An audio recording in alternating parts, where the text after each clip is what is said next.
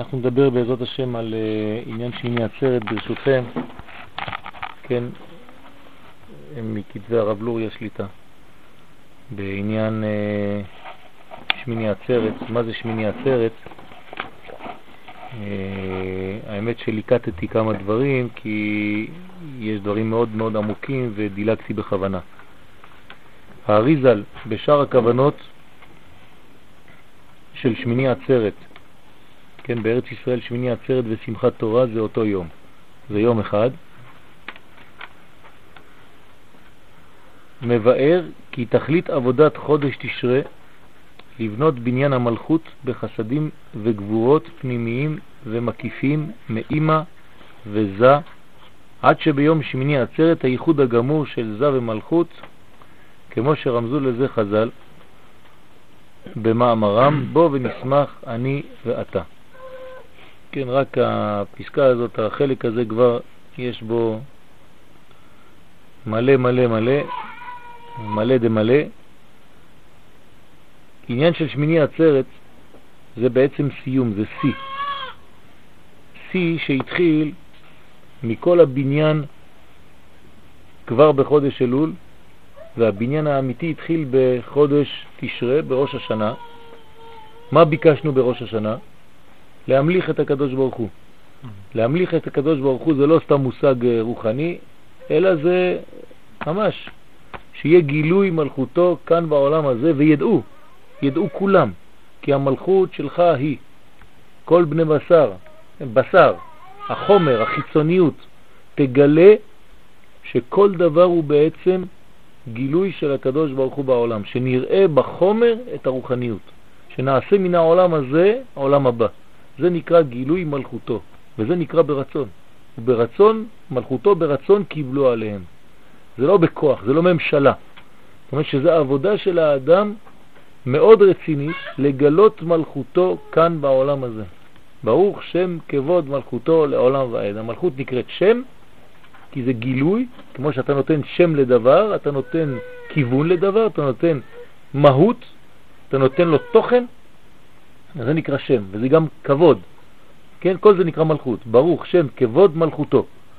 כבוד, אותו דבר, כובד, משקל, מציאות בעולם הזה, לא הקדוש ברוך הוא בספרים או באיזה עולם רוחני, אלא כאן בעולם הזה כל דבר ודבר ממלא כל עלמין להבין ולדעת, להאמין, כן, כל אחד ברמה שלו, שאין עוד מלבדו. שלט אתר פנוי מיני, אין שום מקום פנוי ממציאותו יתברך. וזה לעתיד לבוא, אנחנו מתקרבים לשלבים האלה, כן? כמעה כמעה, אנחנו מתקרבים ומתקדמים לכיוון הזה של ומלכותו בכל משל. כמו שאנחנו אומרים בעלינו לשבח, כן? שידעו כל בשר, כן? עד שיהיה שם שדי, בעולם הזה גילוי של כל הגודל בכל הקוטן. כל דבר קטן נראה שאין עוד מלבדו. ולכן המציאות הזאת תהיה כל כך מלאה במהותו, בגילוי האינסוף, שהוא גם כאן, תמיד, רק אנחנו לא מגלים אותו, לא רואים אותו. הוא נעלם, מלשון העלם, עולם. אבל כשנתחיל לראות ונפקח את העיניים, וכן, כמו אותה אתון של בלעם, שהקדוש ברוך הוא פתאום פותח לה את העיניים והיא רואה מציאות שקיימת, רק היא לא ראתה עד עכשיו. גם אנחנו, הכל קיים, רק אנחנו לא רואים. אז העיניים שלנו לאט לאט נפתחות. הפתיחה היא פתיחה איטית, הדרגתית, כדי שלא נשרף. כי אם היינו רואים את כל המציאות, היינו נבהלים ונשרפים מרוב האור, אז אנחנו מכינים, מכשירים את הכלים שלנו לאט לאט לראות את האור הזה שהוא בעצם מופיע, הוא תמיד כאן, הוא לעולם לא הלך, חז ושלום. הוא לא עזב את העולם הזה. אלא הוא נעלם. אבל אנחנו צריכים לעבוד עבודה רצינית, מהותית, פנימית, עד שהפנימי הזה יתגלה לחוץ. ברגע שזה יתגלה לחוץ, אז אנחנו מגיעים לשיא. אז כל העבודה הזאת נעשתה, התחילה ממש בראש השנה, כל שנה היא מתחילה בראש השנה, והסיום שלה, במרכאות, זה בשמיני עצרת, בשמחת תורה. זה הסיום. אז יש מערכת שלמה. עכשיו אנחנו צריכים להבין בפנימיות מהי המערכת הזאת, כי אנחנו רואים ימים, כן, לפי ההלכה רואים ימים, רואים ראש השנה, עשרת ימי תשובה, יום הכיפורים, אחרי זה ארבעה ימים, חג הסוכות ועוד חג הסוכות, בסוף חג הסוכות עוד איזה חג, שמיני עצרת, אתה לא כל כך יודע. תשאל אנשים, מה, מה זה היום? אה, לא יודע, הושענא רבה, אני לא יודע, טוב, ליל לימוד, אני לא יודע מה קורה, שמיני עצרת מחר, סוף החג, או, אשרנו, שזכינו. בוא, בוא, רבי מיכאל, בוא שב פה.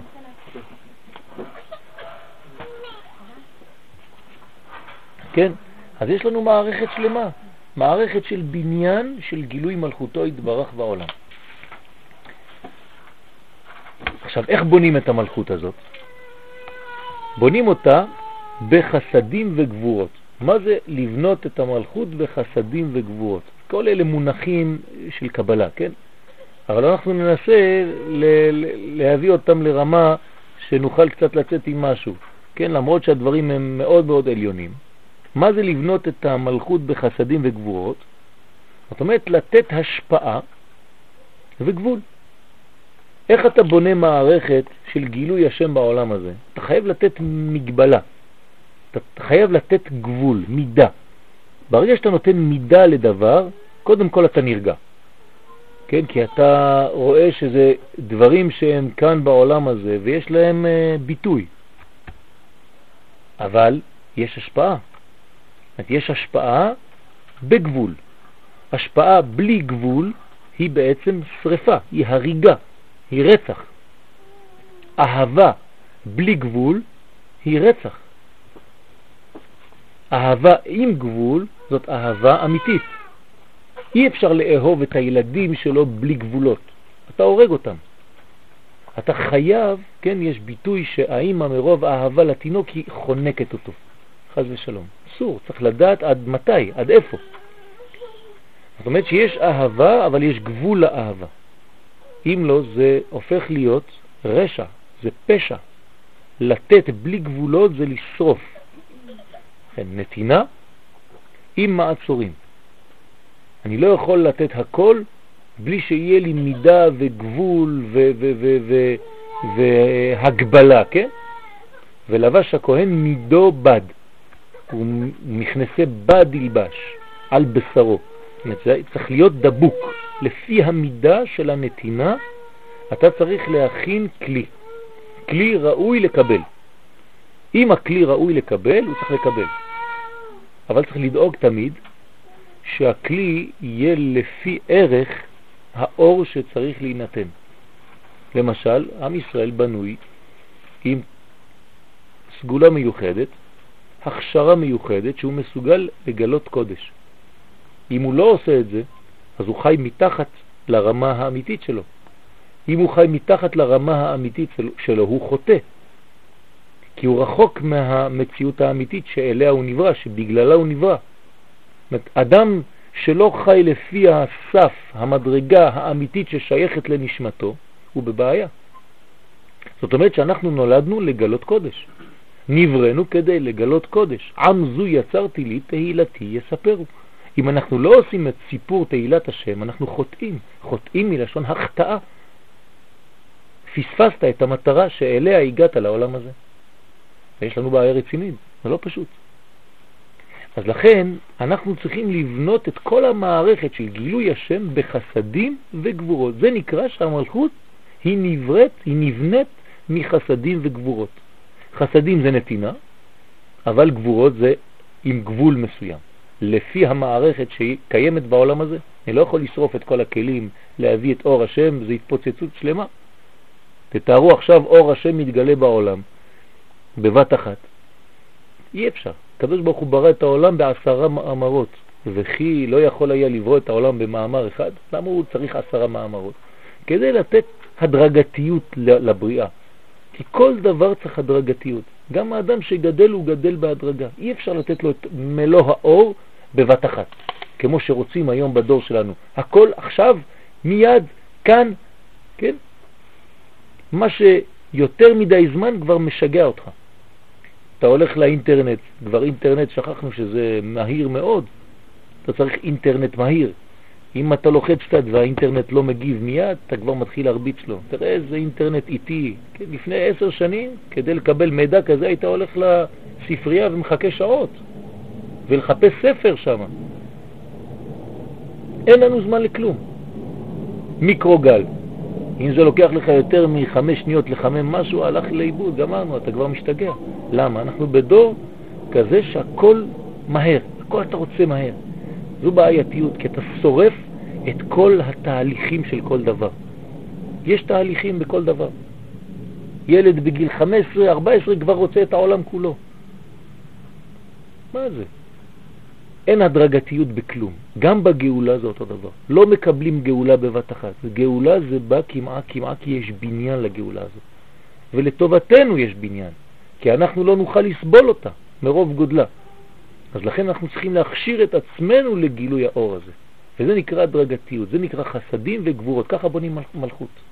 בחסדים זה נתינה, נכון, אני נותן, אני רוצה לגלות, אבל ב... תיזהר, אומרים לו המתן. ככה אומרים רבי נחמן מברסלב, אומרים לו המתן. לאט לאט. אתה תקבל, אבל לפי הכלים שלך והיכולת לקבל. והשמיני יש גבול? זהו, אז זה, זה העניין. כשבנית שבע, שזה כל הגבולות, אז אתה יכול להגיע לשמונה. שמונה זה כבר מעין עולם הבא. שמונה זה כבר מעבר לטבע. זה היום השמיני, יום נשמתי, כן? נשמה אותיות שמונה. שמן, שמן זה חוכמה. ברגע שיש לך בניין של שבע, שבנית שבעה ימים בסוכה כמו שצריך, אז אומרים לך, עכשיו זה שמחת תורה, עכשיו זה שמיני עצרת. אתה לא מגיע לשמיני ככה. אותו דבר בין פסח, לעצרת, שם זה גם נקרא עצרת, זה אותו דבר. כן, מה שיש לנו פה בין סוכות לשמיני עצרת, שם יש בין פסח לשבועות שנקרא עצרת. רק שם זה שבעה שבועות, ופה זה שבעה ימים. אותה מערכת בדיוק. רק שם זה פרטי מאוד, נקודתי מאוד. אז כל יום אתה מתקן חלק, פרט קטן, ופה, בשבוע שלנו, כל יום זה תיקון, תיקון רציני, כן? זה לא סתם. היום הזמנו את האושפיזין, דוד המלך, זה, זה משהו, זה לא סתם, אנחנו, כן, בשביל מה אנחנו מזמינים אותם? הם עוזרים לנו, עוזרים לנו, זה, זה, זה אנרגיה מאוד חשובה לחיים שלנו, כן? כי זה בונה לי היום, אם הזמנתי את דוד המלך ואני עושה לו כבוד, אני בעצם מגלה מלכות, כי דוד הוא מלך. אתמול הזמנתי את יוסף הצדיק, אז אני מזמין את כל תיקון היסוד, עם כל מה שמשתמע מהדברים האלה, שאנחנו לא לומדים מספיק. האמת שכל יום היינו צריכים ללמוד ספירה. ביום הראשון היינו צריכים ללמוד, מה זה? חסד. מה זה אברהם אבינו? כל היום. ביום השני היינו צריכים ללמוד מה זה יצחק, מה זה גבורה, מה זה גבול, מה זה מידה. ביום השלישי היינו צריכים ללמוד תפארת. מה זה איזון? ביום הרביעי היינו צריכים ללמוד מה זה נצח, מה זה ניצוח, מה זה ניצחון, מה זה הנצחה, מה זה נצחיות. ביום החמישי היינו צריכים ללמוד מה זה הוד, מה זה הודיה, מה זה אפשרות להודות, מה זה אפשרות לא להיכנס למדרגה של עצבות, כל היום דבה. וההפך מהוד, זה בניין. אז כשאתה מזמין את האדם, את הרוח של אהרון הכהן, אתה לא מזמין איזה סתם ככה, זה, זה צחוק של ילדים. זה אנרגיה, אדוני, זה, זה, זה, זה בניין חיים. אתה אוכל את האנרגיה הזאת, אתה חי אותה. אז שבעה ימים היינו צריכים להיות מלאים. ברגע שגמרת את השבעה ימים, אדוני, אתה כלי מוכן לקבל את מה שמעבר לשבע, מעבר לעולם הזה. זה השמונה. ואז אין כבר פרטים. בשמיני עצרת אנחנו לא פותחים ספרי תורה כדי לקרוא ולהיות שמחים במה שאנחנו קוראים. אנחנו רוקדים עם כללות התורה, לא פותחים אותה, רוקדים עם כל מה שיש בפנים. כי זה כבר לא פרט, זה כלל. אתה רק רוקד עם הכלל הזה. לפני היית צריך ללמוד כל פרט ופרט. עכשיו הגעת למסקנה שכל מה שכתוב בפנים אני לוקח, אני קונה. אז אתה לא צריך לפתוח את הספר, אתה צריך לרקוד עם הכללות שלה, עם הבגד שלה, עם הלבוש שלה, עם המעיל שלה, בלי לפתוח. אני מאמין בכל מה שכתוב שם. זה הכוח, לגעת בשמיני, אבל אחרי בניין השבע. אבל אם אתה לא בונה את השבע, אז השמונה הוא סכנה.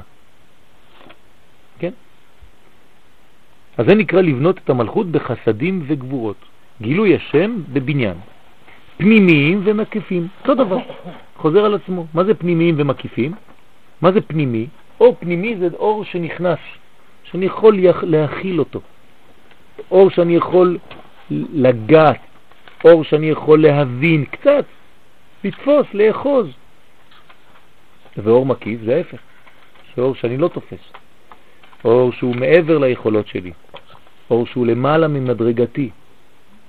אז זה נקרא מקיף אותי. אז את שניהם אני צריך.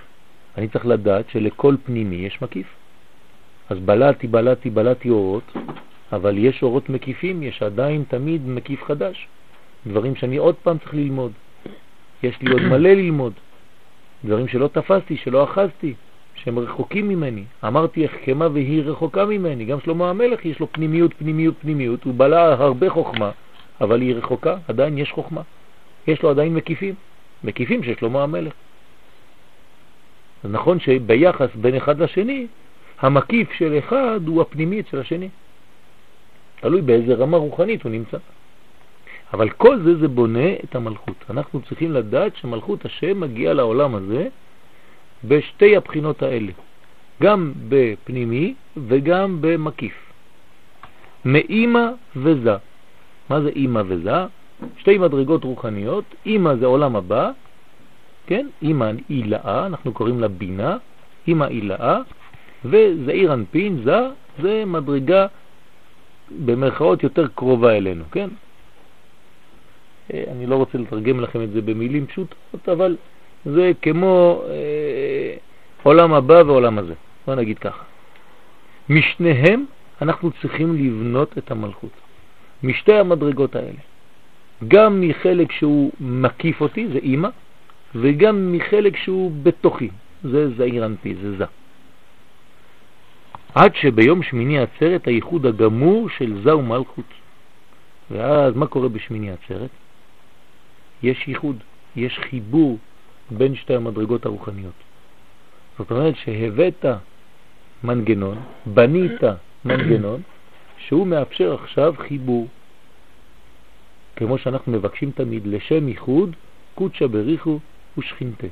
ברגע שיש את החיבור הזה, זה מביא הולדה.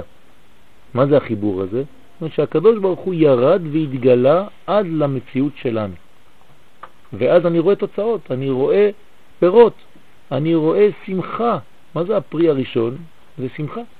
אם אין לי שמחה ואני לא שמח בשמחת תורה ואני לא רוקד בשמחת תורה, יש לי בעיה. זאת אומרת שאני סגור, אני חסום, אני סתום, אני אטום.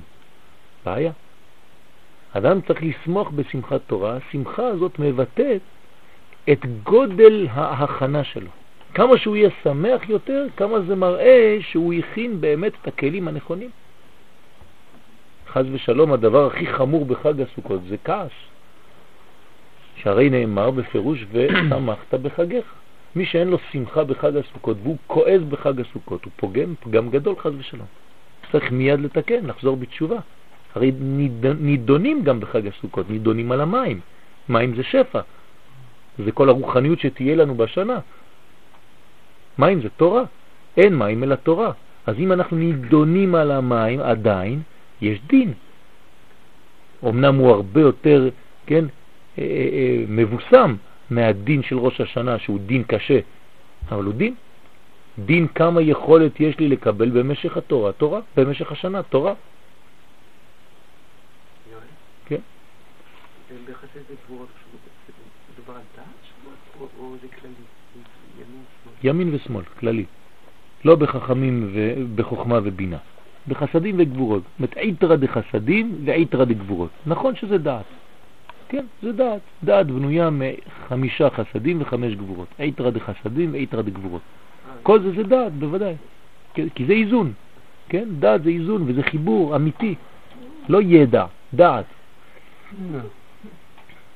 כן, כל אחד רוצה להתעלות.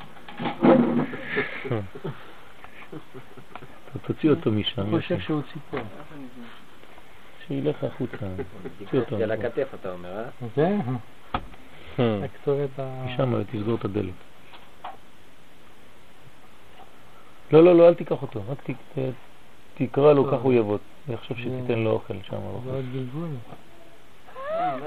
כן, הוא יבוא, יבוא. תפתח, הוא יבוא. תפתח, תגיד לי. C'est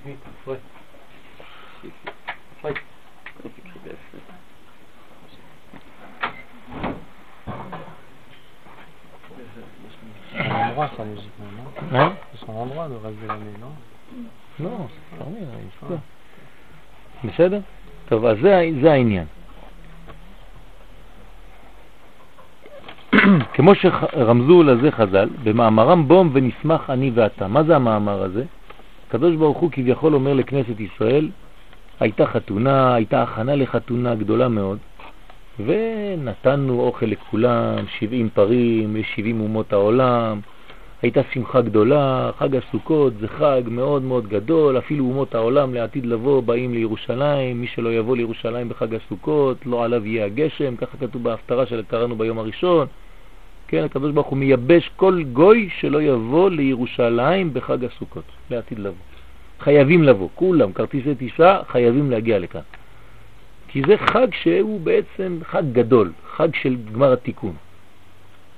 זה חג הסוכות. עכשיו, בשמיני עצרת אנחנו כבר בסוף חג הסוכות. אז מה קורה?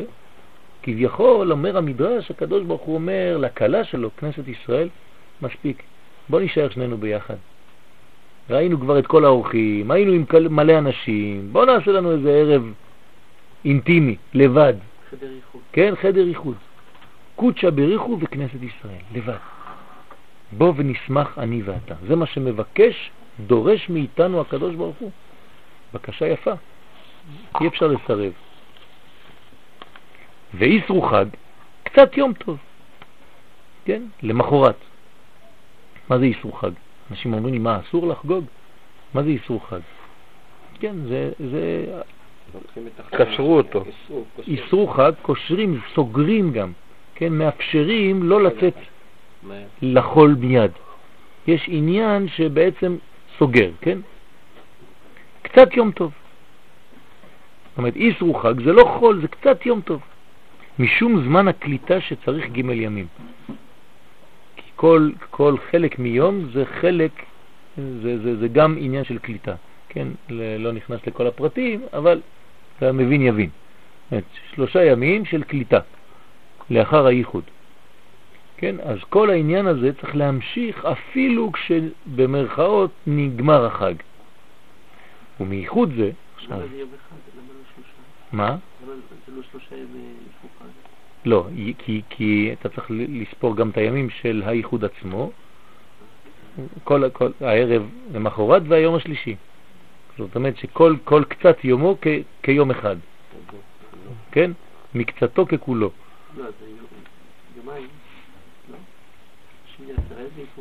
כן, אבל יש לנו אה, את, הבניין שהוא לפני.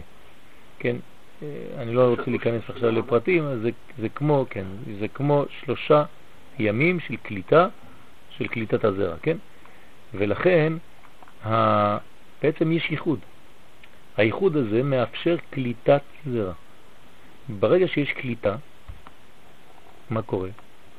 יש הריון, יש עיבור. אתם רואים מה אנחנו עושים? אנחנו מכינים בניין שהולך להוליד משהו חשוב. עכשיו, אישה היא בהיריון תשעה חודשים. הזמן יכול גם כן להיות בהיריון, יש הריון של זמן. בזמן ההיריון הוא שישה חודשים. זאת אומרת שאם הזמן הוא בהיריון בחודש הזה, מתי הוא מוליד? מתי הוא יולד? פסח. בפסח. אומרת, חודש ניסן הופך להיות זמן הלידה. מי נולד בפסח? עם ישראל. מאיפה נולד עם ישראל? מאותו חיבור. זאת אומרת שמה שהכנתי היום, בחודש הזה, הולך להיוולד עם ישראל מחודש כל שנה, עם מוחין חדשים, עם מדרגה חדשה, בפסח הבא. עכשיו אתם מבינים את המחלוקת בין רבי אליעזר ורבי יהושע בגמרא. בתשרה נברא העולם, בניסן נברא העולם וכו', זה האבות פה והאבות שם ומתי וזה, כן? בעצם שניהם מדברים על אותו עניין, אלו ואלו דברי אלוקים חיים, אומר התוספות. למה? כי זה דיבר על הכוח, על השורש, רבי אליעזר. רבי יהושע מדבר כבר על התוצאה החיצונית, על הגילוי, בפועל. אז אין הבדל ביניהם, רק תלוי באיזה זווית אתה מסתכל על המציאות. אם אתה מסתכל על המציאות בפנימיותה, אתה תראה את הדברים בשורשם, כמו, כמו בית שמאי. אם אתה מסתכל על המציאות בתגובתה החיצונית, בתוצאה, אז אתה תסתכל כזווית של בית הלל, יותר קרובה למונחים, למציאות שלנו. אבל זה אותו דבר, מדברים על אותו עניין. אז בואו תראו מה כתוב. ומייחוד זה, מהחיבור הזה, מלכות מעוברת, אותה מלכות מתעברת, היא מעוברת, היא הופכת להיות בהיריון כל החורף. עד מתי? עד שהלידה ביום שביעי של פסח. בעת קריאת ים סוף, זה הסוד של קריאת ים סוף. כן, קריאת ים סוף זה רמז של הלידה, שהוא קריאת הרחם. בדיוק אותו דבר, זה נקרא קריאת ים סוף, של המלכות והלידה. אז אנחנו רואים כאן יש הקבלה, כן, דרך אגב לימוד קבלה זה לימוד ההקבלות בין הדברים, לכן קוראים לזה קבלה, כי זה מקביל, אישה אל אחותה, אישה אל חברתה, יש הקבלה בין המדרגות, בין המציאות הרוחנית לבין התופעה והגילוי הגשמי בעולם הזה. אז מה שאנחנו מכינים אנחנו עוזרים לחיבור בין הקדוש ברוך הוא וכנסת ישראל במשך חודש ימים. השיא של החיבור הזה זה מחר, זה שמיני עצרת, שמחת תורה. ברגע שאתה מתייחד עם התורה, אתה מרמז כן, את הייחוד שקורה בעולמות העליונים. זה כמו חופה. ואז מאותו ייחוד, כן, יש הריון שיוליד בפסח ומה העניין פה, מה החידוש? כל אחד לפי מה שהוא הכין הוא בעצמו. אני לא מדבר עכשיו על הפן הכללי, זה נכון, אבל כל אחד לעצמו, הייחוד והחיבור והכוונה שלו שהייתה במשך הזמן הזה, הוא יראה את התוצאות, את הפירות, מתי? בפסח. זאת אומרת שאני משתנה מהדבר הזה, זה לא סתם באוויר. אם גדלתי משנה שעברה ועכשיו אני יותר גדול, המוחין שלי יותר גדולים, יש לי מוחין בגדלות, אני לא נשארתי ילד קטן, אני מבין דברים יותר, אני מעמיק בתורה יותר, אני מסוגל לגלות יותר אורות, זה בגלל שעזרתי לייחוד הזה להיעשות כמו שצריך בזמן הנכון, והייתה כוונתי להוליד דברים חדשים בעולם. ממילא אני גם מקבל, אני גם ניזון מהדברים שבניתי. יוסף, משלא נתנו לו. זה הסוד. אדם בונה לעצמו, הוא חלק מתהליך גדול, כמובן שהקדוש ברוך הוא לא שכח כל אחד. כל מי שהשתתף בתהליך הזה מקבל משהו. יש לו אחוזים בדבר הזה. אז האחוזים הזה מתבטאים על ידי התגדלות בתורה, על ידי פרנסה, על ידי שפע, מכל מיני בחינות. זאת התוצאה של אותו ייחוד שנעשה בשמיני עצרת. ויש להבין, תורף דבריו. עכשיו אנחנו רוצים להבין מה שאומר האריזל. יש שאלה פה, יש קושייה. מה הקושייה? שמשמע שכל עבודת חודש תשרה והייחוד של שמיני עצרת הוא הכנה ללידה של קריאת ים סוף. נכון? כאילו אנחנו עושים הכל בשביל פסח. לא עשינו כלום בשביל עכשיו, הכל זה רק הכנה בגדר הכנה לחודש ניסן. ועוד מתי? בחודש ניסן? לא ביציאת מצרים, בקריאת ים סוף, שזה שבוע אחרי יציאת מצרים, זה שביעי של פסח. מה שאינו מובן. אז אומר פה הרב, אני לא מבין. מה העניין קריאת ים סוף לעבודת תשרה? מה הקשר? תגיד לי שזה יציאת מצרים, אני מבין. אבל למה קריאת ים סוף? למה אריזל אומר שזה קריאת ים סוף ממש? ומהי הבחינה שנולדה אז בקריאת ים סוף? מה נולד? ביציאת מצרים אני מבין שנולד עם ישראל, הוא יוצא ממצרים, אבל בקריאת ים סוף מה נולד? זה סתם תהליך אולי במשך היציאה הזאת. ובחסד לאברהם כתב, כן, הסבא של החידה, זצ"ל, שהלידה הוא יציאת ישראל ממצרים, שהיא בחינת לידה. אז אנחנו מבינים. כמו שהמשילו חז"ל שהיו כעובר במעי בהמה. עם ישראל בתוך מצרים היו כעובר בתוך בהמה. מצרים זה בהמה, ועם ישראל נמצא בתוך המעיים האלה, והקדוש ברוך הוא בא ומוציא אותנו גוי מקרב גוי, מהקרביים של הגוי. ביד חזקה ובזרוע נטויה, מוציא אותנו, זה לידה בכוח, זה, זה ניתוח קיסרי. זה לא לידה טבעית.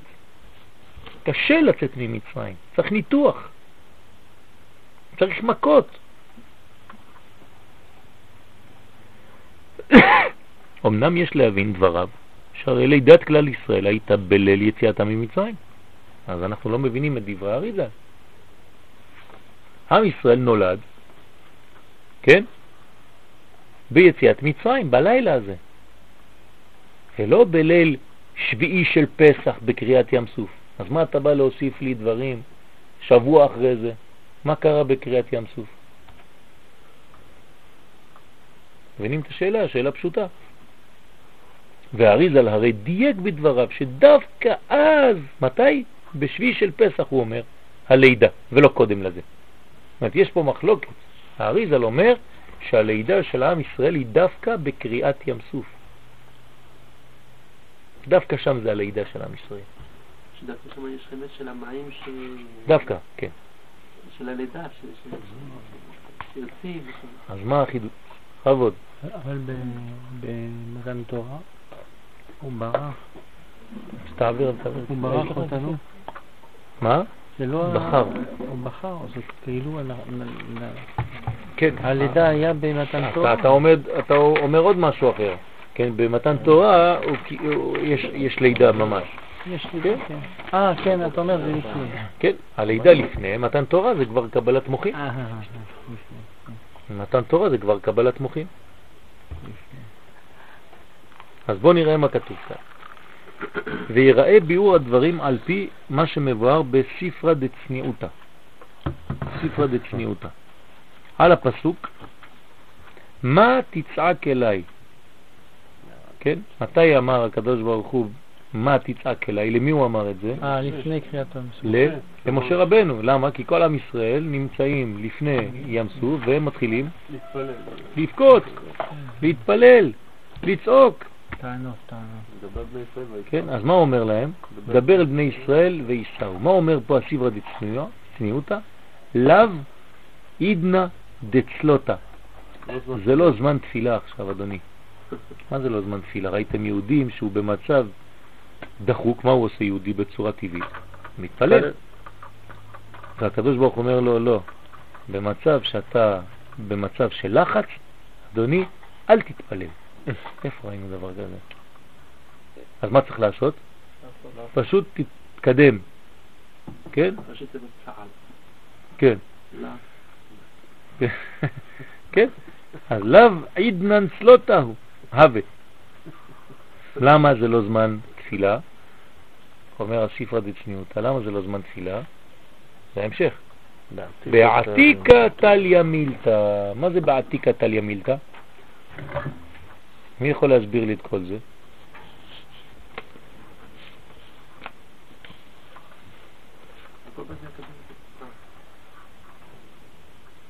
עתיקה זה העולם עליון. לא הבנתי, אז מה, למה אתה לא יכול להתפלל? תתפלל אדוני, מה קרה? מה, אתה ליד סכנה, אתה בזמן סכנה. פעם אמרת ליהודי אל תתפלל, תפסיק להתפלל? אתם מעל הטבע, מעל הכל. מה זה מעל הטבע? מה? זה עתיק. מה זמן עבר? נגמר התפילה? נדפקתם עכשיו. הזמן עבר של התפילה, עכשיו אתם אה, תקועים. עכשיו אתם נכנסים למים, הלכתם, הלך עליכם. לא, זה הזמן שעתיק מופיע.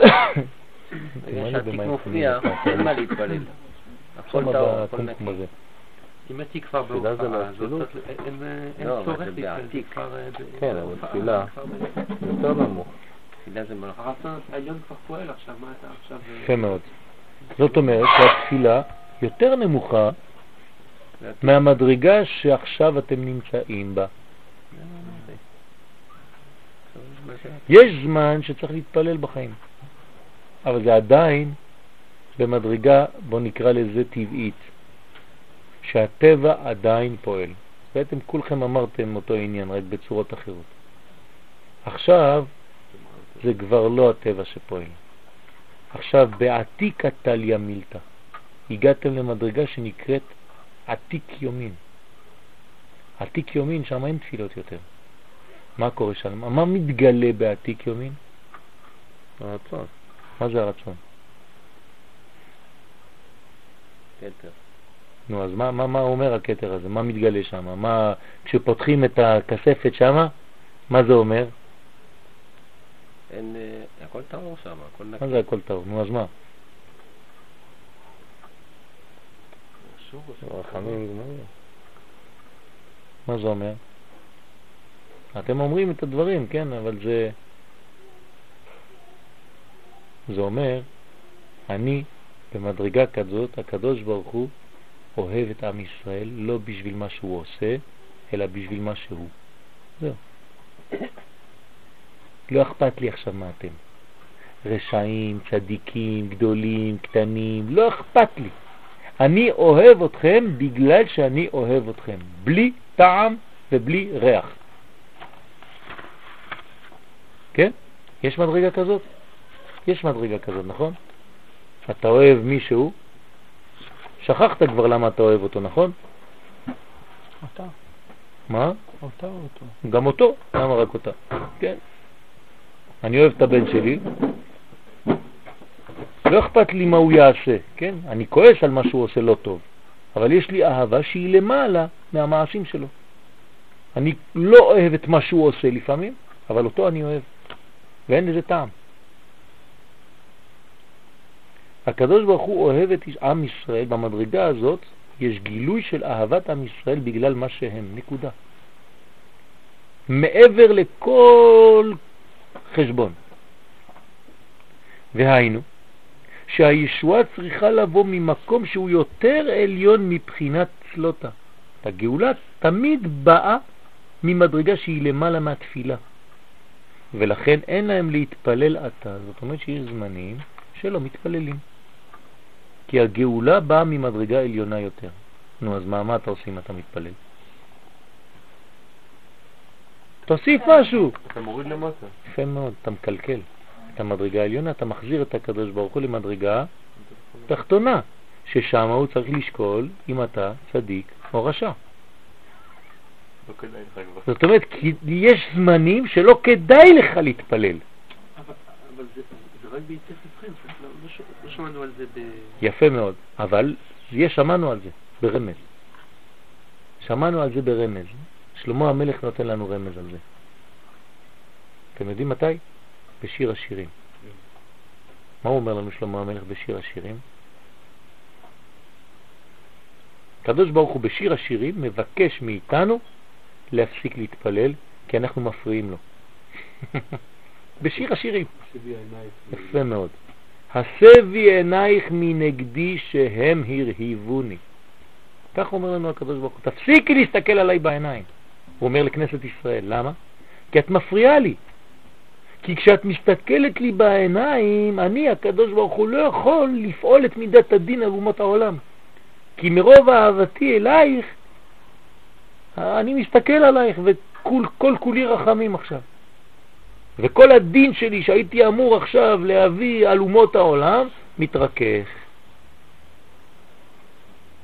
אז בבקשה, הסבי עינייך מנגדי. תפסיקי להסתכל עליי. שיש, כן, זה מרהיב עין. מרהיב עין זאת אומרת אני לא יכול להתנתק מההסתכלות הזאת. הקדוש ברוך הוא, מרוב אהבתו אלינו, אומר לנו לפעמים, תפסיקו להסתכל עליי. אני כל כך אוהב אתכם, שכשאתם רק מסתכלים עליי, אני כבר לא מסוגל לעשות כלום, כביכול, כן? תראו עד, עד איפה מגיעה אהבתו. אז זה נקרא שהישועה צריכה לבוא ממקום שהוא יותר עליון מבחינת סלוטה, מבחינת תפילה, ולכן אין להם להתפלל עתה. בזמן הזה לא מתפללים. והביאור כי תפילה שורשה ממה ששיתף הקדוש ברוך הוא מידת הרחמים בעת הבריאה. מכאן אנחנו לומדים סוד גדול. אתם זוכרים ביום הכיפורים? דיברנו על שיתוף מידת הרחמים בדין, נכון? ואמרנו שהשיתוף הזה הוא הזמן. עכשיו יש עוד חידוש. מה זה השיתוף הזה? תפילה. הקדוש ברוך הוא אפשר שיתוף רחמים במידת הדין. רצה הקדוש ברוך הוא לברוא את העולם במידת הדין. ראה שהעולם לא יכול להתקיים, בא ושיתף מידת הרחמים לדין. מה זה השיתוף הזה של מידת הרחמים לדין? הוא נתן חידוש בעולם הזה שאפשר להתפלל. זה נקרא שיתוף הרחמים. זאת אומרת, קורה מה שקורה, אתה מתפלל, אתה יכול להפוך את המצב ואתה מוסיף רחמים על הדין שכבר נקבע. זאת אומרת שזה שיתוף הרחמים בדין. זה נקרא שיתף מידת הרחמים למידת הדין. כי תפילה שורשה ממה ששיתף הקדוש ברוך הוא מידת הרחמים בעת הבריאה. כמו שאמרו חז"ל, ביקש לברוא העולם במידת הדין, ראה שאינו העולם מתקיים ושיתף מידת הרחמים. כי מידת הדין נקראת תורה, תורה זה דין. שהיא דין ומידת הרחמים היא תפילה. אז יש לנו כאן שיתוף של תפילה בתורה. כן? כשמתפללים, תביא, תביא ערבות, תמיד זה טוב ערב. אתה לא מביא סתם. השאלה מתי אתה חוזר. תמיד. תמיד, תמיד. תביא איזה עץ. לא יודע, מי רוצה ערבות?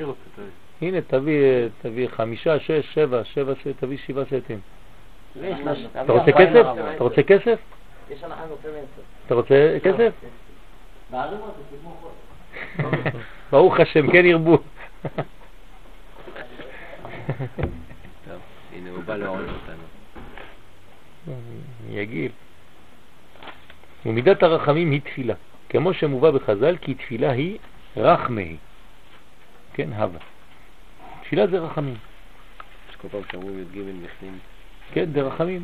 תפילה זה רחמים. כשאתה מתפלל לקדוש ברוך הוא, אתה משנה מה שהיה. גזר דין. היה גזר דין, אדם חולה, מתפללים עליו ומבריא.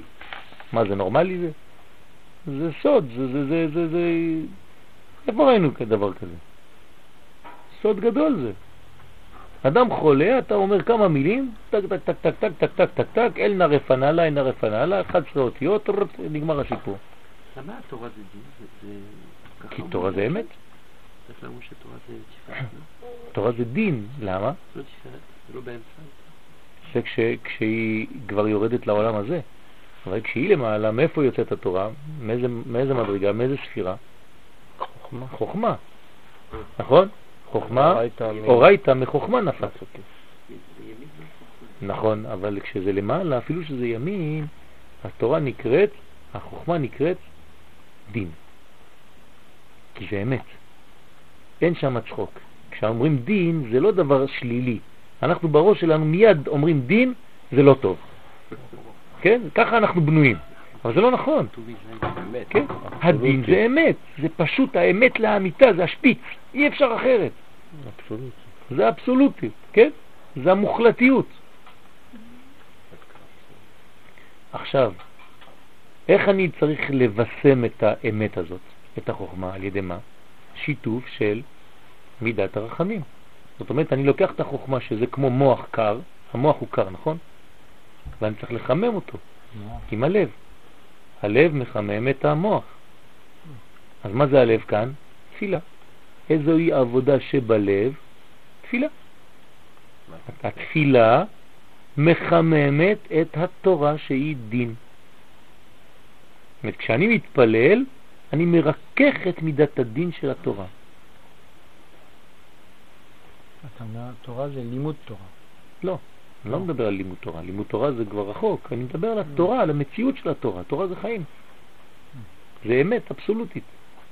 עכשיו תשימו לב, אם האמת היא אמת, כשהקדוש ברוך הוא צריך לגלות את האמת הזאת, זה חותך, נכון? עכשיו, אנחנו ביציאת מצרים, הקדוש ברוך הוא צריך לחתוך, יש הפרדה, אין מה לעשות כאן. אלה הוא מטביע ואלה הוא מציל. ואנחנו, במקום לתת לו לעבוד, מה אנחנו עושים? מתפללים. זאת אומרת, אנחנו מחממים את מידת הדין ועושים שיתוף מידת הרחמים. אז מה הקדוש ברוך הוא עושה? אומר, אני לא יכול לפעול.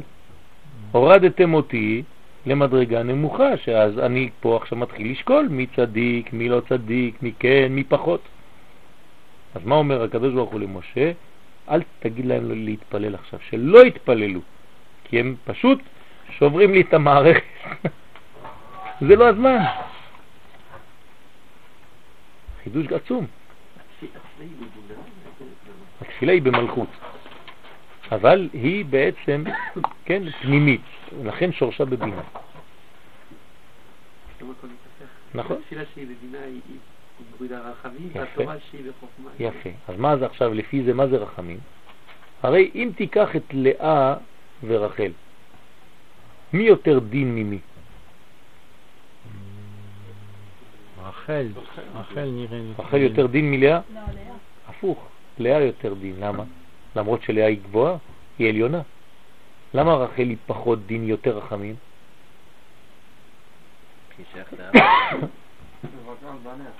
בגלל שיש גילוי. כשיורדים למטה יש גילוי. ברגע שיש גילוי זה נקרא רחמים. כשעדיין הדברים בפוטנציאל למעלה זה עדיין דין. רחל היא יפת תואר ויפת מראה. רואים אותה. היא כבר מוציאה את הדברים. אדם ש... כן, יש לו את הדברים בפנים, זה יותר מסוכן מאדם שמתחיל לדבר. נכון? אדם ששומר בפנים, ואתה לא יודע מה יש לו, הוא מסוכן. אדם שכבר מבטא את זה, אפילו שהוא צועק וזה, אבל הוא כבר מוציא. הרבה יותר פשוט. אבל כבר הוא מתרכך. אדם ששומר בליבו, כן, זו סכנה גדולה. ויאמר עשיו בליבו. ימות, כן, אחרי מות אבי, ואקום ואהרגה את אחי. ויאמר עשיו בליבו. זה מסוכן. הוא, אתה לא רואה אותו. הכל בתוך הלב. הוא שומר לך את זה בשקט ותופס אותך בפינה. ואם הוא לא יכול הוא, אז הוא ישלח איזה בני ישמעאל לעשות את העבודה במקומו. כן? אז כי תפילה היא חכמה. ואז בקריאת ים סוף לא היו יכולים לעורר מידת הרחמים, שהרי ורחמיו על כל מעשיו. נאמר, וכולל גם המצרים. אז אם אתה מוריד את הקדוש ברוך הוא למטה, אז רחמיו על כל מעשיו. אז מה יגיד לך הקדוש ברוך הוא? תגיד לי, איך אתה רוצה שאני אהרוג את המצרים? זה גם הבריאות שלי. מה, אני סתם הבאתי אנשים לעולם ואני כולה מטביע אותם בתוך הים? יש מערכת, אדוני, אפשר לעשות מה שרוצים. אז מה התשובה לזה? אז לא מתפללים. נותנים לקדוש ברוך הוא להיות במדרגה עליונה, שאז פועלת מידת הדין. ומה הדין פועל שם למעלה? מה הדין שם? מה כתוב שם במידת הדין? כתוב שם כשאתה פותח את המגירה, אני אוהב את ישראל בגלל שאני אוהב אותם. ואם תשאל למה, אין למה. ככה. אשרי העם שככה לא. אין. זה לא פועל במדרגה יותר נמוכה? לא. במדרגה יותר נמוכה אתה צריך להכניס, משהו כדי שהוא יאהב. לא, אתה צריך עכשיו לעשות עבודות, אדוני. זה, זה לפי הדברים שלך, וזה, זה לא כמו בשורש. זה כמו שבשורש אני מאוד מאוד מאוד אוהב את הבן. אבל כשאתה מוריד אותי למדרגה יותר נמוכה של יום יום, אדוני, אם הוא לא מתנהג יפה, אז uh, לא מגיע לו. אבל בשורשי, אם אתה מצליח לשים אותי במדרגה השורשית, אני מוכן לתת לו הכל במקומי. נכון? אז אותו דבר להבדיל, כן, אבל אותו דבר אצל הקדוש ברוך הוא כביכול. כמו שאמר הקדוש ברוך הוא למלאכים, למלאכים, מעשה ידיי טובעים בים ואתם אומרים שירה? כן. איך, אני, איך אתם יכולים להגיד שירה? הרי המצרים טובעים בים. זה מידת הדין על המצרים. איך אתם אומרים שירה? אתם רוצים לשיר? אתם רוצים להגיד הלל? אתם רוצים איך? אי אפשר. אז מה? ובהכרח הישועה צריכה לבוא ממקום יותר עליון, הנקרא עתיקה. כשאתם שומעים עתיקה זה מקום עליון שמשם באה ישועה. כל ישועה, לא רק במצרים, גם הגאולה שאנחנו מחכים לה, היא צריכה לבוא ממדרגה שנקראת עתיקה. זאת אומרת, שיגיע הזמן שהקדוש ברוך הוא כבר יסגור את החשבון ויגיד, טוב, אני כבר לא מסתכל על מה זה עושה ומה זה עושה, אני גואל אותם. הרי אם הקדוש ברוך הוא היה מסתכל על מה עשינו, היינו יוצאים ממצרים בכלל. לא היינו יוצאים ממצרים, נכון? היינו במ"ט שערי טומאה, אז איך יצאנו? אותו דבר בעתיקה. ולכן חסד מתגלה בפסח שאנחנו לא יודעים מאיפה זה בא. מדרגות עליונות. מי שלמד כוונות בפסח יודע שיש גדלות א', גדלות ב', אתה לא יודע מאיפה זה בא. אומרים לך זה קדושת היום, קדושת היום, כן, קדושת היום. ממילא זה קורה. הכל בא מלמעלה בפסח, אתה לא עשית כלום. לא עשינו כלום. יוצאים כל חודש רואים מכה על המצרים. ועם ישראל מסתובב ברחובות בלי כלום. מה עשית בשביל זה? כלום. עוד חודש, כן, דם, צפרדע, קינים, מה זה? ועם ישראל בלי כלום. ואתה מבין שמשהו קורה למעלה, שהוא למעלה מהמדרגה. זה כל בחינה של זמן, נכון? כל חג, כל שבת, כל...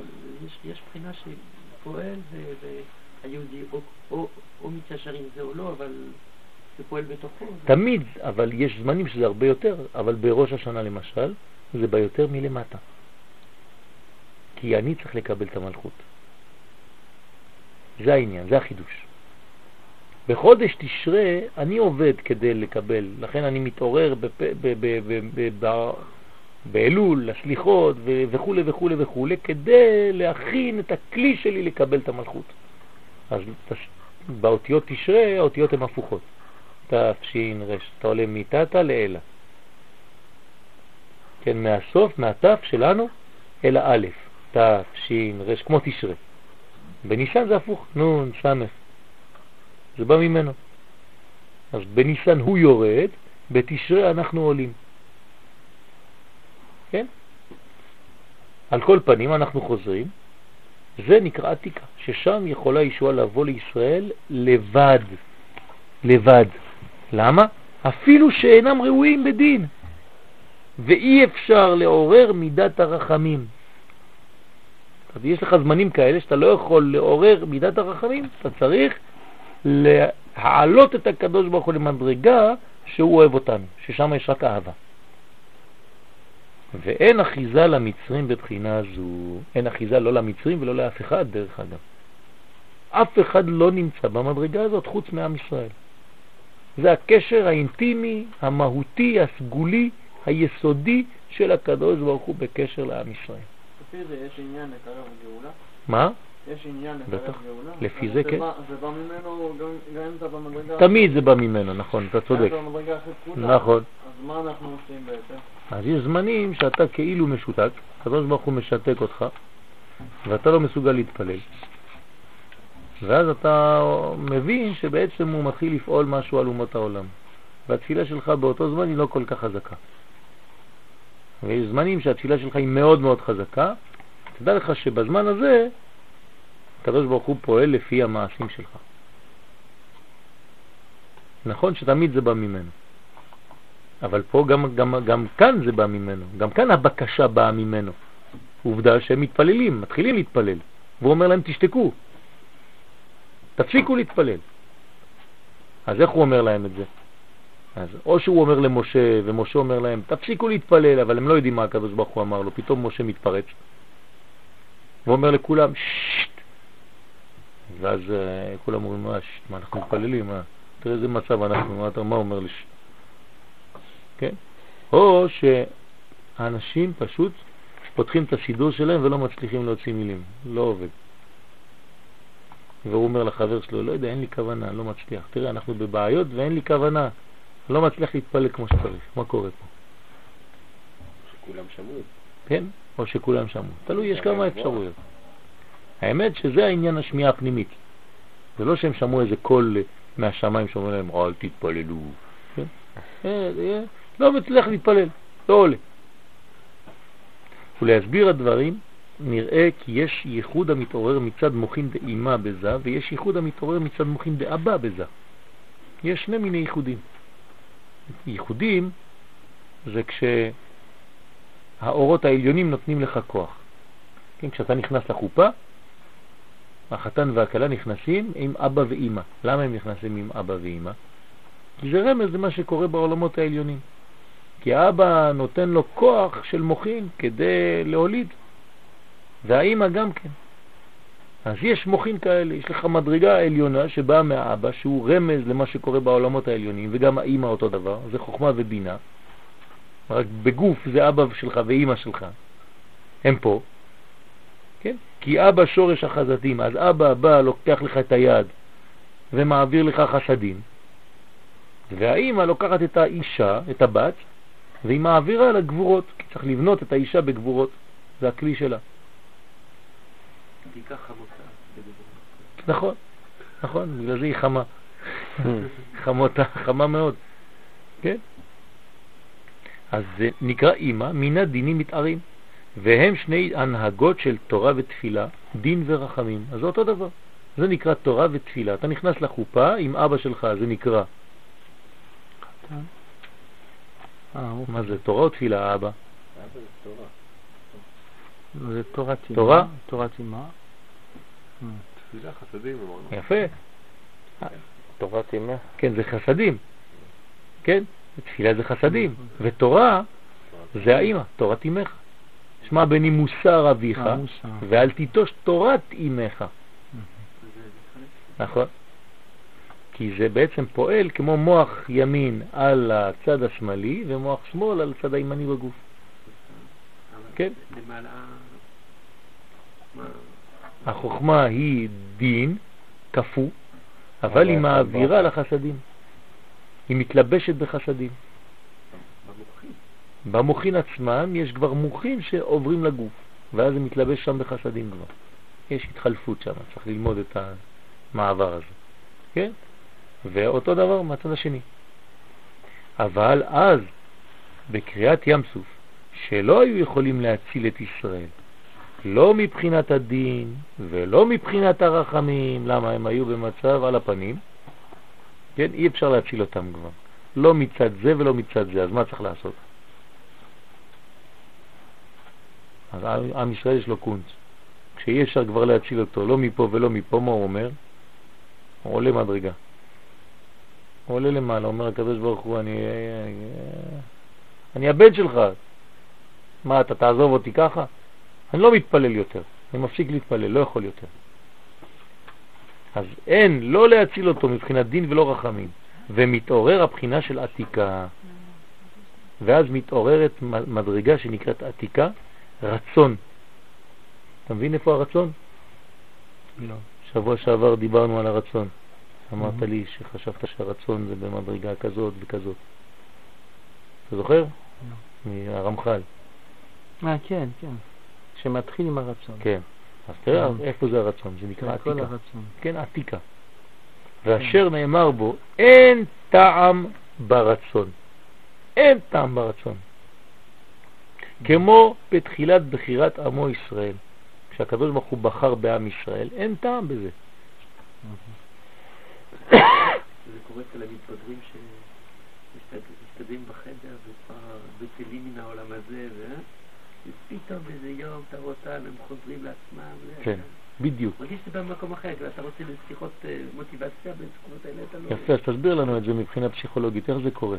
כל הגיל הזה של הטיפש עשרה, פתאום אתה רואה, מתקלקל, מתקלקל, מתקלקל, מתקלקל, פתאום הוא יוצא מהחדר שלו בדיוק ככה, חדש. זהו, החלטתי, אני... מה קורה? ככל שאתה משפיע יותר, אתה נשאר האבא ואימא מבחוץ. הוא ייצור את האבא ואימא הפנימיים שלו. אז הוא, כל הזמן אה, לא, לא, לא יקבל כאן קבלה, קבלה של עתיקה. זאת אומרת שבעצם בזמנים האלה צריך להתנתק מהם. צריך להתנתק מהם בזמנים האלה. כן.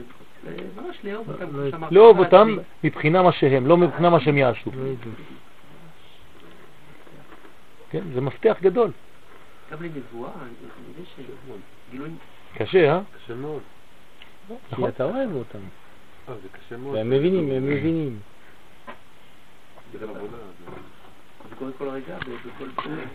בזלזול, ב- אני חושב שבנבואה, אני חושב שיש איזו תקופה שבה- שהנביא צריך לדעת עכשיו, אני לא מתפלל, אני ב... לא- אני קורא לזה, לא יודע, מדיטציה, אבל במין... אה, מפסיק, זה אה, נקרא ביטול. זה ביטול. זה ביטול. כך הוא מנבא. נביא לא יכול להתנבא אם הוא לא מתבטל. זה הדרגה. מי שלא מתבטל לא יכול להתפלל. לא יכול לנבא, סליחה. נבואה זה הפך מהתפילה. זה הפך מהתפילה נבואה. הפך, ממש. מה? הנבואה? נבואה הנבואה היא בנצח. אבל נצח של בינה, אתה צודק. בבינה אבל בנצח. זאת אומרת שזה באמת כך, ובעם ישראל, אולי, אולי, כן אפשר לומר, כן אולי, שההתנתקות זה היה אותו דבר. זה בדיוק אותו תהליך. כן, זה לא פשוט, אבל זה אותו תהליך. ואני לא מתנתק בגלל שאני שונא אתכם, הפוך. אני לוקח אתכם איך שאתם. אני רוצה שאתם תגלו, כמו שאמרת, שהוא יגלה את האבא והאמא שלו מלמעלה, האמיתיים. תהליך של בניין זה לא תהליך של חורבן, אבל הוא עובר דרך חורבן במראית עין. זה נראה חורבן, וזה, אנשים חיים את זה כחורבן. זה עובר חוויה של חורבן. אבל כשנגמור את הסיפור אנחנו נרגיש ונראה שזו הייתה אהבה גדולה מאוד. אבל באמצע הסיפור קשה לראות את זה. אז זה בדיוק אותו דבר. אין טעם ברצון, כמו בתחילת בחירת עמו ישראל. כשהקדוש ברוך הוא בחר בעם ישראל, זה לא היה טעם. הוא לא עשה הצבעות. כן, הוא בחר בנו, אשר בחר בנו מכל העמים, וזהו, ונתן לנו את תורתו. למה? לא כתוב למה, לא כתוב כלום. שמבואר בספר העיקרים על הפסוק, כי בך חשק השם. זהו, זו התשובה. כי בך חשק השם. יש פה רציונל? אין פה רציונל. כלום. זה הפך מהרציונל. חשק זה לא רציונלי. מתחשק לי, כן? בא לי. כי בך חשק השם, שעניין חשק הוא אפילו יש אחת טובה הימנה ונאה הימנה, חושק דווקא באישה זו. יש לו אישה, הוא רואה מלא נשים הרבה יותר יפות, הרבה יותר חכמות, אבל הוא נשאר עם האישה הזאת. מה, מה קורה? לא יודע. זה לא, זה לא רציונלי. כן, היה אמור כל שנייה ללכת לחפש משהו אחר.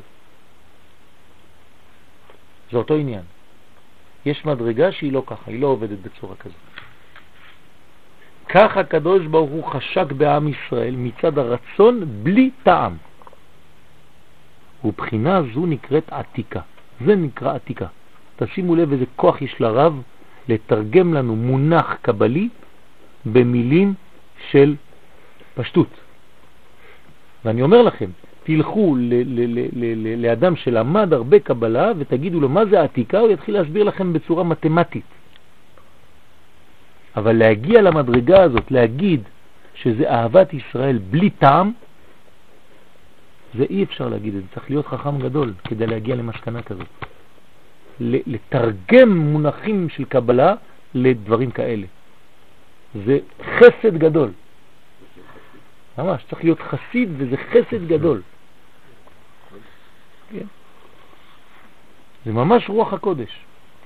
והרב אמר לי בפירוש, כן? אוזניי שמעו ולא זר. אני באתי, הוא אמר לי ככה, אני באתי כדי להשלים את השנתיים שחסרו לארי הקדוש. שאם הארי הקדוש היה חי עוד שנתיים, הוא היה מגלה את כל מה שעכשיו אני מגלה. באתי בגלגול בשביל זה. ככה הוא אמר לי.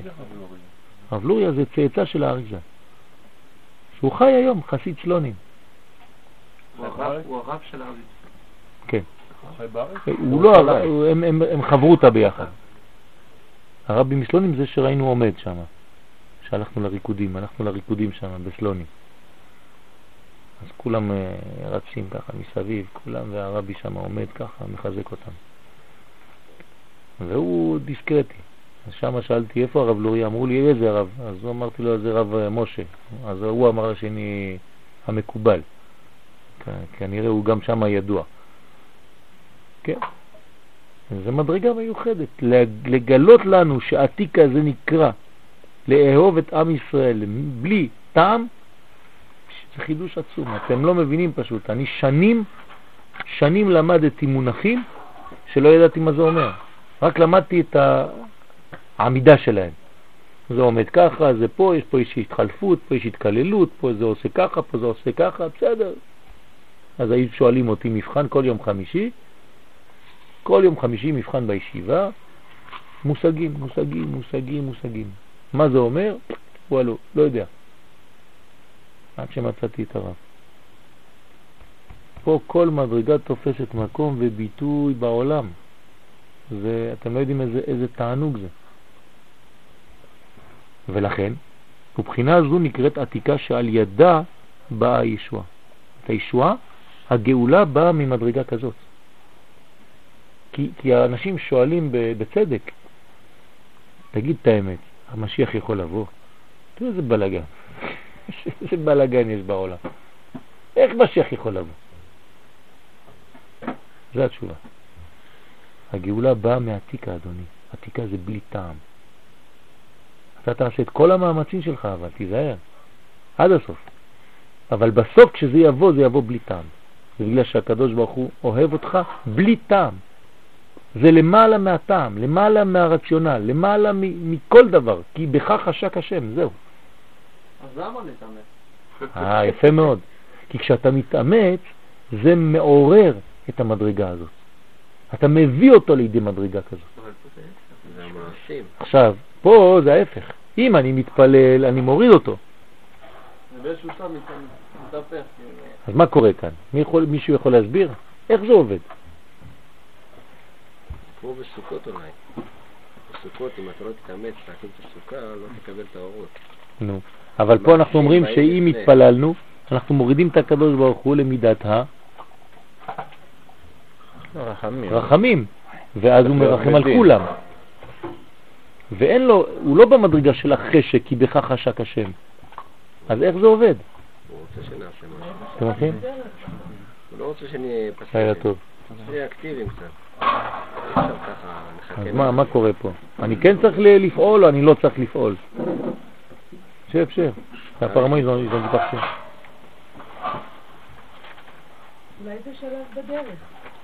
מה זה שלב בדרך? אני נתתי לכם את התשובה, נתתי לכם את התשובה כבר. יש עשייה של נפעלות, יש עשייה של אה, יצחק יצחק אבינו שהוא בנפעלות. אני נתתי לכם את התשובה כבר. היא- התשובה היא כבר ברורה, אמרתי לכם. פשוט זה, זה, זה דברים מאוד דקים, אז צריך לתפוס כל דבר. אי אפשר לאבד משהו בדרך. לא מחשבתך, מחשבתו. לא, נתתי את התשובה. מי מבקש ממי להפסיק להתפלל? הקדוש ברוך. הוא. זאת אומרת, אתה צריך כן להתפלל. הוא יפסיק אותך כשהוא רוצה. זה העניין. אתה צריך לפעול, לא מבקשים ממך לא לפעול. כשהוא יבקש לא לפעול, אתה תרגיש את זה, ואמרתי כמה אפשרויות, כן? או שלא תוכל, או שלא זה, או שלא זה, אבל לא אתה החלטת שלא לפעול. זה החידוש. אתה לא יכול להחליט, אני לא אפעל, כי למדתי בשיעור של יואל שהרב לוריה אמר שאנחנו מגיעים בין כה וכה למדרגה שנקראת עתיקה, ששם מתגלה הרצון האלוקי בלי חשק. אז בוא נחכה למדרגה הזאת. והפוך, הוא אמר לי שאם אני אתפלל. אז הוא יפסיק אותי, כי זה, זה, זה מוריד אותו למטה. אדוני, אבל- תתפלל, תתפלל. דווקא בגלל שאתה מתפלל, אז הוא יגיד לך סטופ, עד כאן. אם אתה לא מתפלל זה לא קורה בכלל. שום דבר לא קורה. הוא יפסיק אותך כשהוא מחליט. זה החידוש. אבל אתה תפעל. אתה מחויב לפעול. כן? ולפי זה יש לומר כי בחינה מיוחדת זו היא המתעוררת על ידי ייחוד העליון של שמיני עצרת. מתי מופיע המדרגה הזאת? אז תשימו לב, כל פעם היינו במדרגות, אמרנו היום זה שיא, נכון? בראש השנה שהגענו לשיא. רק לא רוצים להפחיד אתכם. ביום הכיפורים אמרנו, זה השיא של השיא. אחרי זה בחג הסוכות אמרנו לכם, זה עכשיו, זה ארץ ישראל, זה עוד, עוד יותר גבוה. עכשיו מגיע לשמיני עצרת, אומר לך, עכשיו זה עכשיו, עכשיו זה השיא, כן? אתה, כן, תמיד חושב שהגעת, ו... כן, אומר לך עוד קצת, יאללה עוד מאמץ, עוד כמה מטרים. אז פה באמת, באמת, באמת, זה השיא, השיא, השיא. זה שמיני עצרת, ממש. כן? לכולי עלמא. כולם מסכימים ששמיני עצרת, שמחת תורה, זה השיא של השיא, אין יותר. זה מדרגה גבוהה מאוד, מאוד מאוד. כן?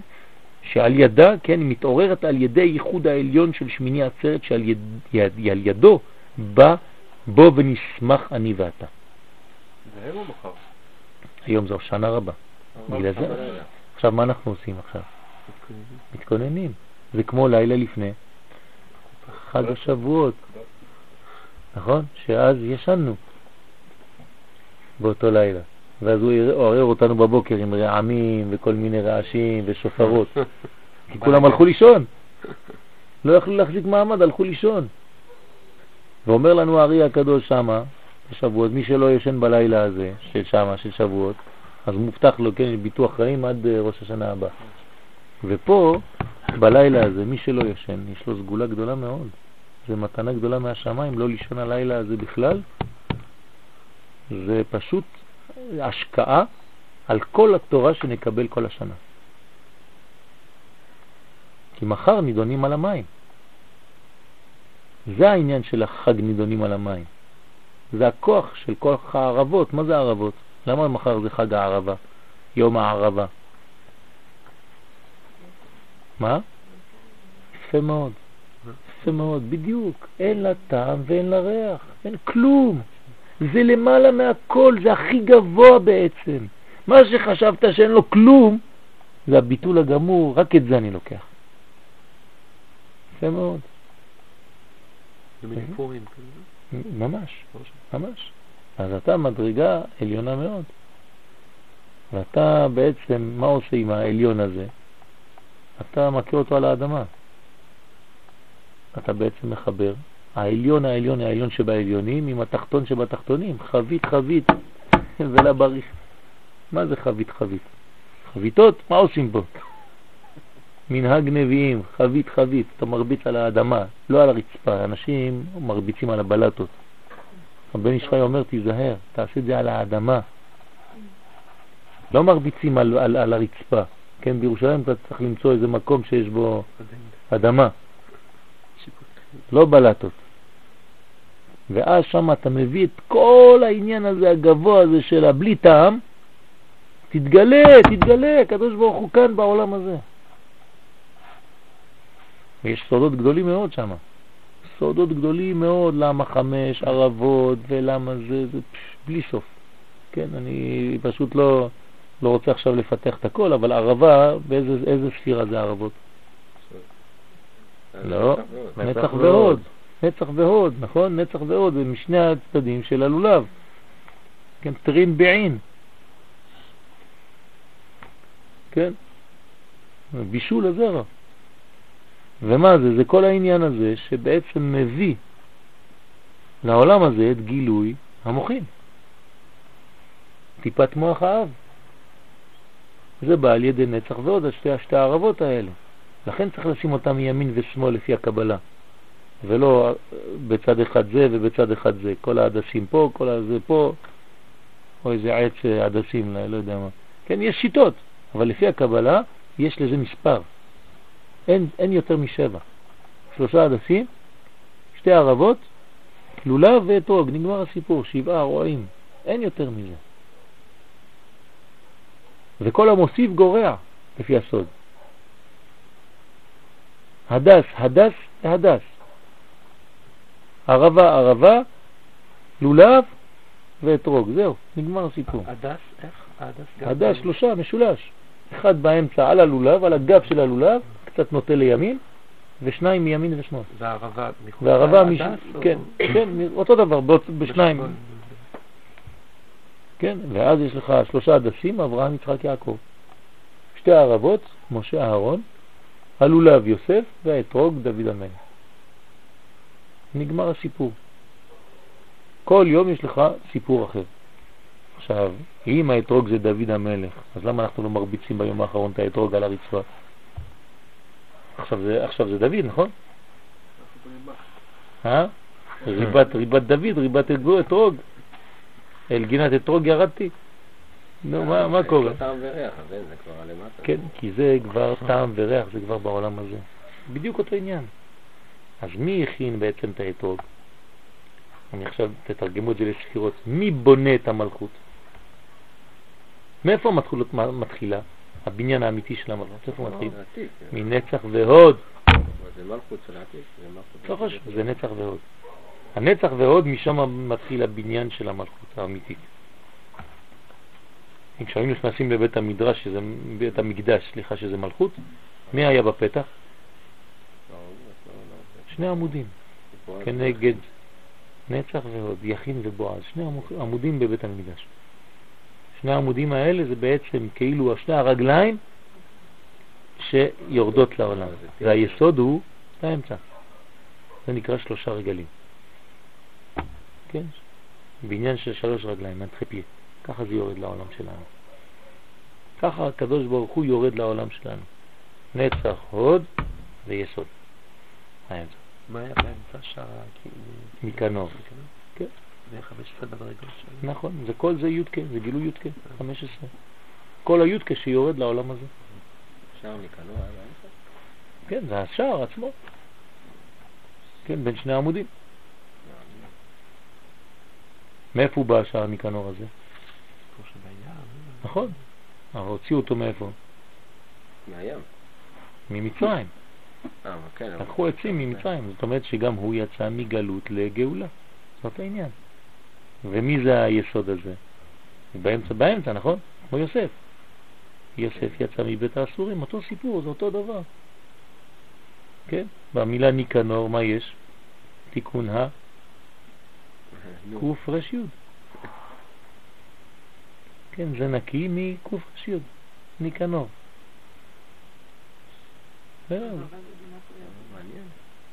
ערבה זה? כן, כן, בוודאי. כי זה שם הבישול, כמו שאמרת. כן. תשתף אותנו, לא, אני- גם אני איזה- אתן שיעור ככה עכשיו. לא, לא, רק אמרתי. גם אני אגיד לו עוד לא עכשיו. לא, זה לא שייך. לא שייך? לא שייך. טוב, אם לא היית, היינו צריכים להמציא אותך. יאיר. אחר כך.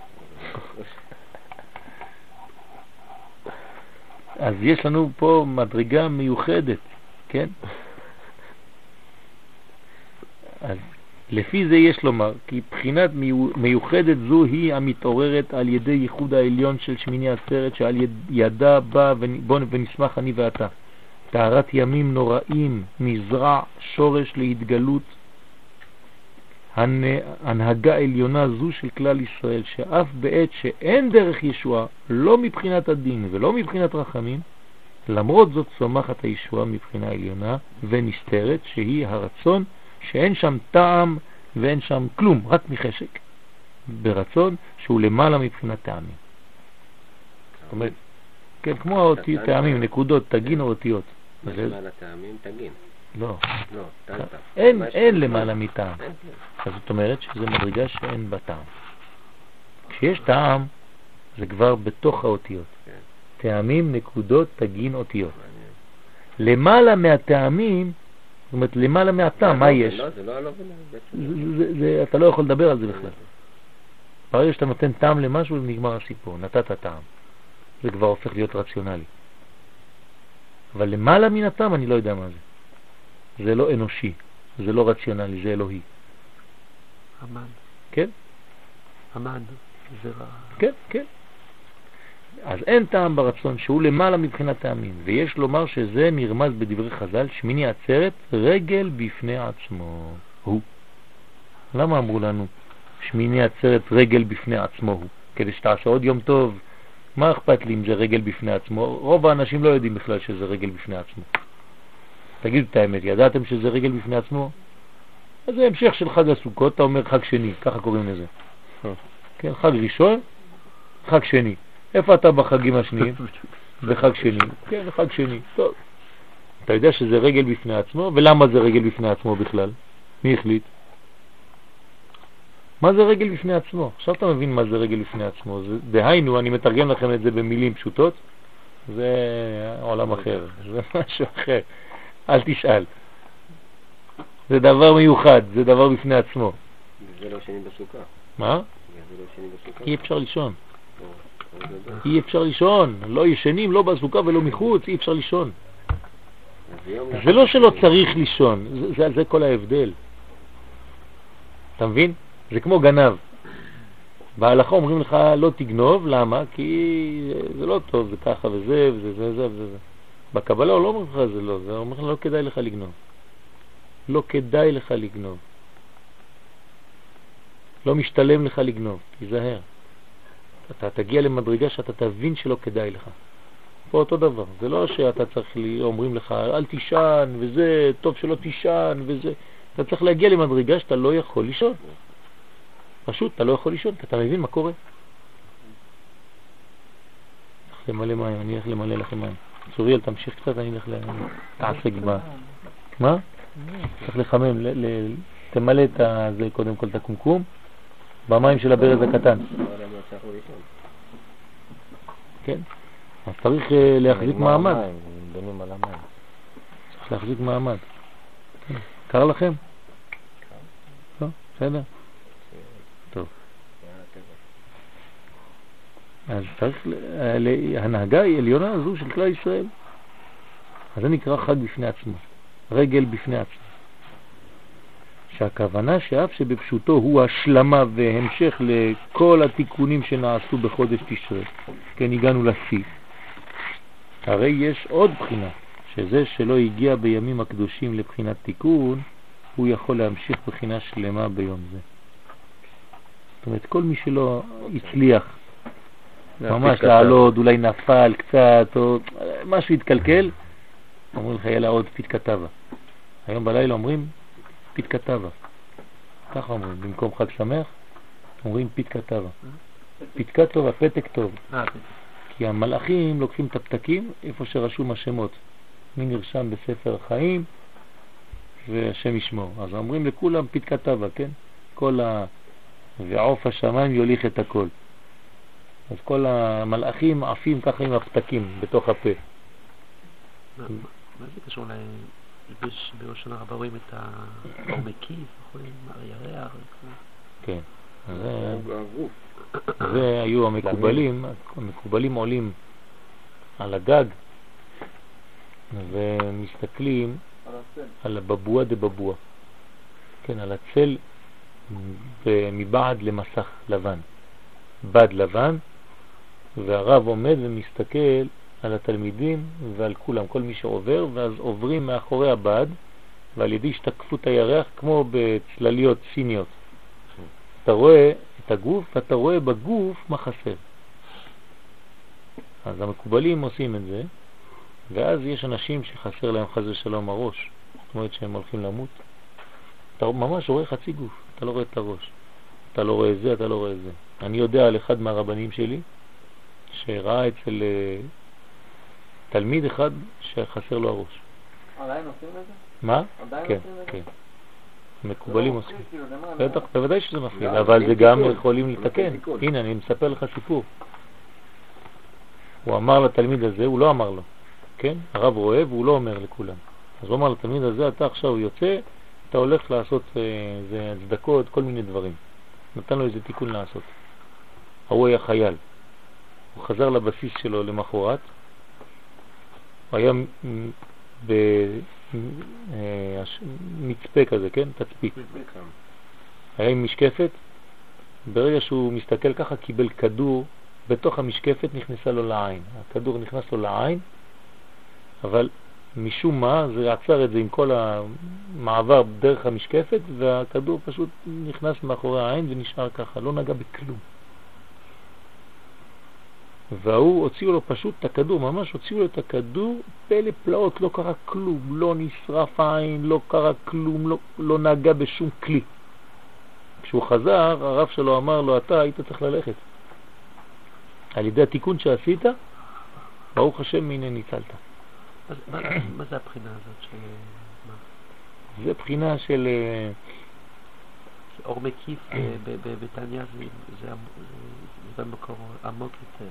נכון, זה, זה, לא, זה לא המקיפים, זה המקיפים הכי קרובים לגוף. בוא נגיד לזה ככה. כן, זה כמו הצלם, זה שני צלמים. לא כן. רע. בועה דבבועה, אי אפשר לראות את זה. לא רע, לא רע. אתה זה יכול לא לראות את זה, זה לא צל רגיל, איך הוא יכול לראות? אפשר לראות את זה. זה לא צל רגיל. כן, זה לא צל. זה גם לא צלם, זה. מי שמסוגל לראות. אני אומר לך, בלי זה אפשר לראות. אני יכול להראות לך שאתה יכול לראות בעצמך עכשיו. כן? תסתכל על האצבעות שלך, כן? על מקום שהוא, שהוא חשוך, שהוא די, די אה, אה, אה, כהה, למטה. ותסתכל טוב טוב טוב על האצבע, ותסתכל מסביב לאצבע מין... אתה רואה את הצל? אתה רואה את הצל ליד האצבעות? תזיז את האצבעות קרוב קרוב עד לפה. אתה רואה את זה? איפה צל זה? לא, לא, לא לצל של השולחן. וזה זה היום רק.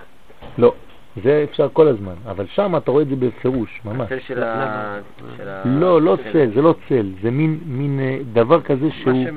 מחוץ. אתה רואה את זה? כן, נו. רואים את זה. בטח. מה זה? נכון, אתה רואה את זה עכשיו? זה כמו- כמו הילה זה הילה. כזאת. עכשיו אתה רואה את זה, הנה. אתה ראית הילה. זאת אומרת לפי המאמר הזה בבקשה. הנה, תראה. וואי, וואי, וואי, וואי. עשרה שקלים ולקחתי מאייל. מי מי צריך? כמה זה עולה? עשרה. יאללה, תביא, תביא, תביא. אני אקח לילדים. ילדים או לא? אני אקח בשבילי גם חמש? בשביל הילד. כן. תביא. נקה עם ה... קח. לא אותו עם מה שאתה קנית. אשריך. מי שמכר מכה, שייקח את זה ויזרוק לפח. אבל על אדמה. למה את לא, לא כי אין אה, צודק. מנקים. צודק. אין מנקים, כל אחד חושב שיש פה. מנקים. אני רוצה... אתה הבאת את זה ממוצא? אני רוצה ממוצא. גם אני ממוצא, רואה יש לי גם. גם לך יש ממוצא. אני רוצה את מוצא האורגינל. קח, תן לי- עודף. לא, יש... אה, כן. עוד אחד. לא, לא, עוד אחד. לא, תן לו. Moi, je te rentrerai. וואלה, אנחנו פה. אז תשמור את שניהם. תשמור את ה-20. תביא את זה. לא, תשמור עוד אחד. אתה שזה יהיה הוא. לא. לא. כמה, זהו, כמה, תראה כמה חשבון יש לך. חסר עוד כמה? למה? אתה מסתכל על נתת זה, כמה? אה. אה, בסדר, אז זהו, שילמו לך. כאילו אנחנו נוסעים למצפה, בא איתנו? בבקשה. בארבע אתה וחצי, רוצה- חמש. אתה- ו- אלף ציוד? כן. אני אני לא יודע בכלל מה שעה. אה, בתפילה שש שעות, לא? כן, אתה רואה? לא, לא, לא, לא שש שעות, אה, תתחילה. אתה גם נוסע מתי שאתה רוצה. מחמש, חמש ורבע עד שמונה נדמה לי. מה בשמונה? כן, עד שמונה זה? חושב, שבע או שמונה. לא שמונה, לא לא, שמונה, זה זה הרבה לפני. שבע. שבע? כן. ארבע וחצי. זה יכול להיות, זה ראשון- כל יום מזהים בשבע. לא יכול להיות, מה? לא יכול להיות מי... כל יום מסיימים בשבע. אז מה, כמה זה? ארבע שעות תפילה? חמש וחצי עד שבע. כל יום, לא? חמש וחצי, הם מתחילים אם להתפלל זה חנה. בשמונה אז אני לא הולך לשם. מתי הנץ? שש וחצי. העמידה שלהם בנץ. לא, זה ארבע וחצי. ארבע וחצי. ארבע וחצי. בירושלים אנחנו מתחילים בארבע וחצי. בול. אז- אבל הם עושים נץ, תשתו אני יודע. משהו, אתם לא לא? שותות. מה? הם עושים נץ עמידה. אני אביא לכם כוסות. עמידה. הנץ? אני רואה שזה הפסקה טבעית. צריך לנסוע. כן. אתה אומר שארבע וחצי הנץ? בירושלים אנחנו מתחילים בארבע וחצי. רגע, מתחיל את ה... אז עכשיו אפשר לתקן בשמיני עצרת מה שלא תיקנו במשך כל הבניין הזה. הבניין הממושך הזה, אנחנו בטור השני ב... והנה, למעלה, לפני הבית, והנה, בשעת קריאת ים סוף נתעוררה בחינה זו מצד התערותא דלעילה. כן, קריאת ים סוף, אמרנו פסח, כל העניין של ניסן זה הכל מלמעלה, התערותא דלעילא. אך- אבל, כן, יש בטעות, אבל אחר, אחרי זה, בכל שנה ושנה, זה בא מכוח עבודת כלל ישראל בחודש תשרה. אתם רואים? חודש תשרה זה כבר מלמטה. אנחנו פועלים בתשרה, והוא כביכול פועל בניסן. אז בעצם יש שילוב של שתי פעולות. אנחנו עושים חצי פעולה, בוא נגיד ככה, והוא עושה חצי פעולה. הפעולה שלנו זה תשרה, הפעולה שלו זה ניסן. אנחנו משקיעים, שוב עליי, שוב והתוצאה היא בניסן. וזה לפי האדם או זה, זה כללי? זה כללי. אבל גם לפי האדם, זה מה שיש בכלל מופיע בפרטיות. כן, אבל אה, האדם שלא עשה את העבודה הנכונה בתשרי, לדוגמה. אז יש לו הוא תוצאות, חוטא, ב... או, או בעצם זה משהו כללי, אז פעלת... ב... פעלת בתוך פעלת. הכלל, אבל בתוך הפרט אולי יהיה לך פחות גילוי אה, מדרגות שהיית אמור לגלות. היית אמור לה- להגיע למדרגות עליונות יותר בתורה, בלימוד וכו', ופחות. כן. ועל כגונדה אמרו חז"ל, במקום שבעלי תשובה עומדים, אין צדיקים גמורים יכולים לעמוד. כי אילולא חטא אדם הראשון, לא היו מגיעים לבחינה זו שבאה רק אחרי הריחוק והפירוד, דווקא. זאת אומרת, הריחוק והפירוד, כן, זה מעלה את האדם למדרגה שהיא עליונה. דווקא על ידי ההתנתקות הזאת, הפירוד הזאת, הזה. שאחרי כן, כשיש ייחוד, הוא במדרגה עליונה של אהבה ותשוקה. עצם הריחוק הוליד דבר שלא היה, דהיינו תשוקה. כן, הפירוד מוליד תשוקה, מוליד רצון לחזור. והריחוק הזה מעורר אצל האדם את הרצון ממש להתחבר לשורש שבעצם קיבלת בצורה טבעית, אבל בלי רצון, בלי בחירה. אז כשיש לך דבר שהוא בלתי בחירי, הדבר שיכול לתקן אותך זה שינתקו אותך מהדבר הזה. כשמנתקים אותך מהדבר הזה, אז זה הופך להיות בחירי אצלך. עכשיו פתאום אתה או מתגעגע, או מבין, או מתחיל להבין. ואז אתה אומר, וואי וואי, איזה טיפש הייתי. היה לי משהו בין הידיים ולא ידעתי להחזיק אותו. לא הבנתי. אבא שלי אמר לי כך וכך, אמא שלי אמרה לי כך וכך, הרב אמר לי כך וכך, זה חבר שלי הזהיר אותי ולא הקשבתי. עכשיו שאני איבדתי את הדבר הזה, מה אני אעשה כדי לשחזר את המצב הזה? אז עכשיו כל הדאגה שלך זה הופך להיות מנוע בעצם. הריחוק הזה הפך להיות מנוע לקירוב. פה ה- בעלי תשובה פה זה דווקא מישהו שחטא. נכון. כתבו אילולי חטא אדם הראשון, לא, לא כתוב פה חטא הפרטי. זאת אומרת, בעלי תשובה זה כל העולם הוא משתלם. נכון, אבל בעלי תשובה זאת אומרת אנשים שבעצם ירדו מחמת החטא הראשון, ואז כולנו בעלי תשובה מחמת החטא הזה. כן, אז במקום שבעלי תשובה עומדים אין צדיקים גמורים, גמורים. כשאדם גמור, הוא גמור. כן, זה צריך להיזהר מאוד. כן, אני לא יודע איפה הייתי שלשום, כן, הלכתי, החליפו לי את הטלפון שבוע שעבר, אומר לי זה סוף הדרך, אמרתי לו אני לא רוצה. אמר למה? אמר לא רוצה סוף הדרך, תן לי משהו בהתחלה. סוף הדרך זה אמת. כן, לא אוהב את הביטויים האלה, מה זה סוף הדרך? אני באמצע הדרך. לא רוצה סוף הדרך. אני רוצה משהו באמצע, בהתחלה. הוא אומר לי, אתה צודק, שיגעתי אותו שם. טוב, אבל זה העניין. כן, אתה בעצם, ברגע שירדת מהמדרגה, בגלל שחטא אדם הראשון, כן, בעצם המקובלים אומרים שהאדם הראשון חטא כדי לאפשר את הריחוק הזה. כן, על זה יש את, ה, את אותו, אותו חידוש, כן, שחידש לנו הרב צוקרמן, שליטה. כן, לא טוב היות האדם לבדו. לבדו מלשון לבוד. קשור לאשתו. זה לא טוב. כשהוא היה קשור לאשתו, לא הייתה לו בחירה חופשית. אז צריך מסירה. יעשה לו עזר כנגדו. אז הוא מפריד, והיה פה לשם אלוהים תרדמה על האדם, כולם ישנים נרדמים, פתאום יש תוכנית התנתקות, ואז כולם מתחילים להתעורר, וואי וואי וואי וואי, מה איבדנו? פנים אל פנים. כן, פנים אל פנים. אבל זה החידוש. אז היית אחור באחור. מה זה אחור באחור? אין בחירה. פנים אל פנים זה בחירה. כשהיית אחור באחור, לא בחרת, קיבלת את הדברים ממילא. למה? מה זה האישה? שעשני כרצונו. זה רצון השם. ואתה דבוק לאישה הזאת, אתה דבוק לרצון השם, אז איפה הבחירה החופשית שלך? אז מרדימים אותך, מנתקים אותך, ועכשיו היא פתאום הופכת לך מול ואתה עכשיו צריך לבחור בה. זה מה שהוא אומר, זאת הפעם. עצם העצמי הוא בשר מבשרי, לזאת עיקר אישה. מה שהיה לפני זה לא יודע מה זה היה. לזאת עיקר אישה, כי עכשיו אני בוחר. למה זה מצב מסוכן? מה? למה זה מצב מסוכן? בגלל שכשאתה במצב לא, כזה, כן, זה המזיקים וכו', אבל למה אם- אם אם- אם בחרת? כי כשאתה, אתה אתה מחדש את הבחירה שלך כל הזמן? ברגע שאתה בוחר, כן, שמה באים כל החיצונים כדי לא לאפשר לך לבחור. ברגע שאתה לא בוחר, אז הם לא עובדים. הם אומרים, זה כבר אבוד. הוא נרדם. הוא במצב בלתי בחירי, הוא נרדם, הוא עושה פולחן. היהדות שלו הפכה להיות פולחן. ברגע שאתה בוחר במשהו, באהבה, אתה מתחיל להידבק בדבר הזה, אז זה גם כן מוליד התקפה. אבל הרב אומר במ- במאמר אחר, שאתה בוחר, אתה אתה מצמצם לך את ה... את ה... את, את, אתה, אתה מוחק את המזיק. יפה, אבל לא בשלב הראשון. וכשהייחוד מתחיל להיות באמת, אז אנחנו יודעים בקבלה שכשיש חיבור, זה מאיזה כוח יש חיבור בכלל. מכוח שיש שמירה, כמו שאמרנו, כשאדם נכנס לחופה יש לו אבא ואמא איתו. אז מכוח האבא ואמא יש לו אורות מקיפים ששומרים עליו.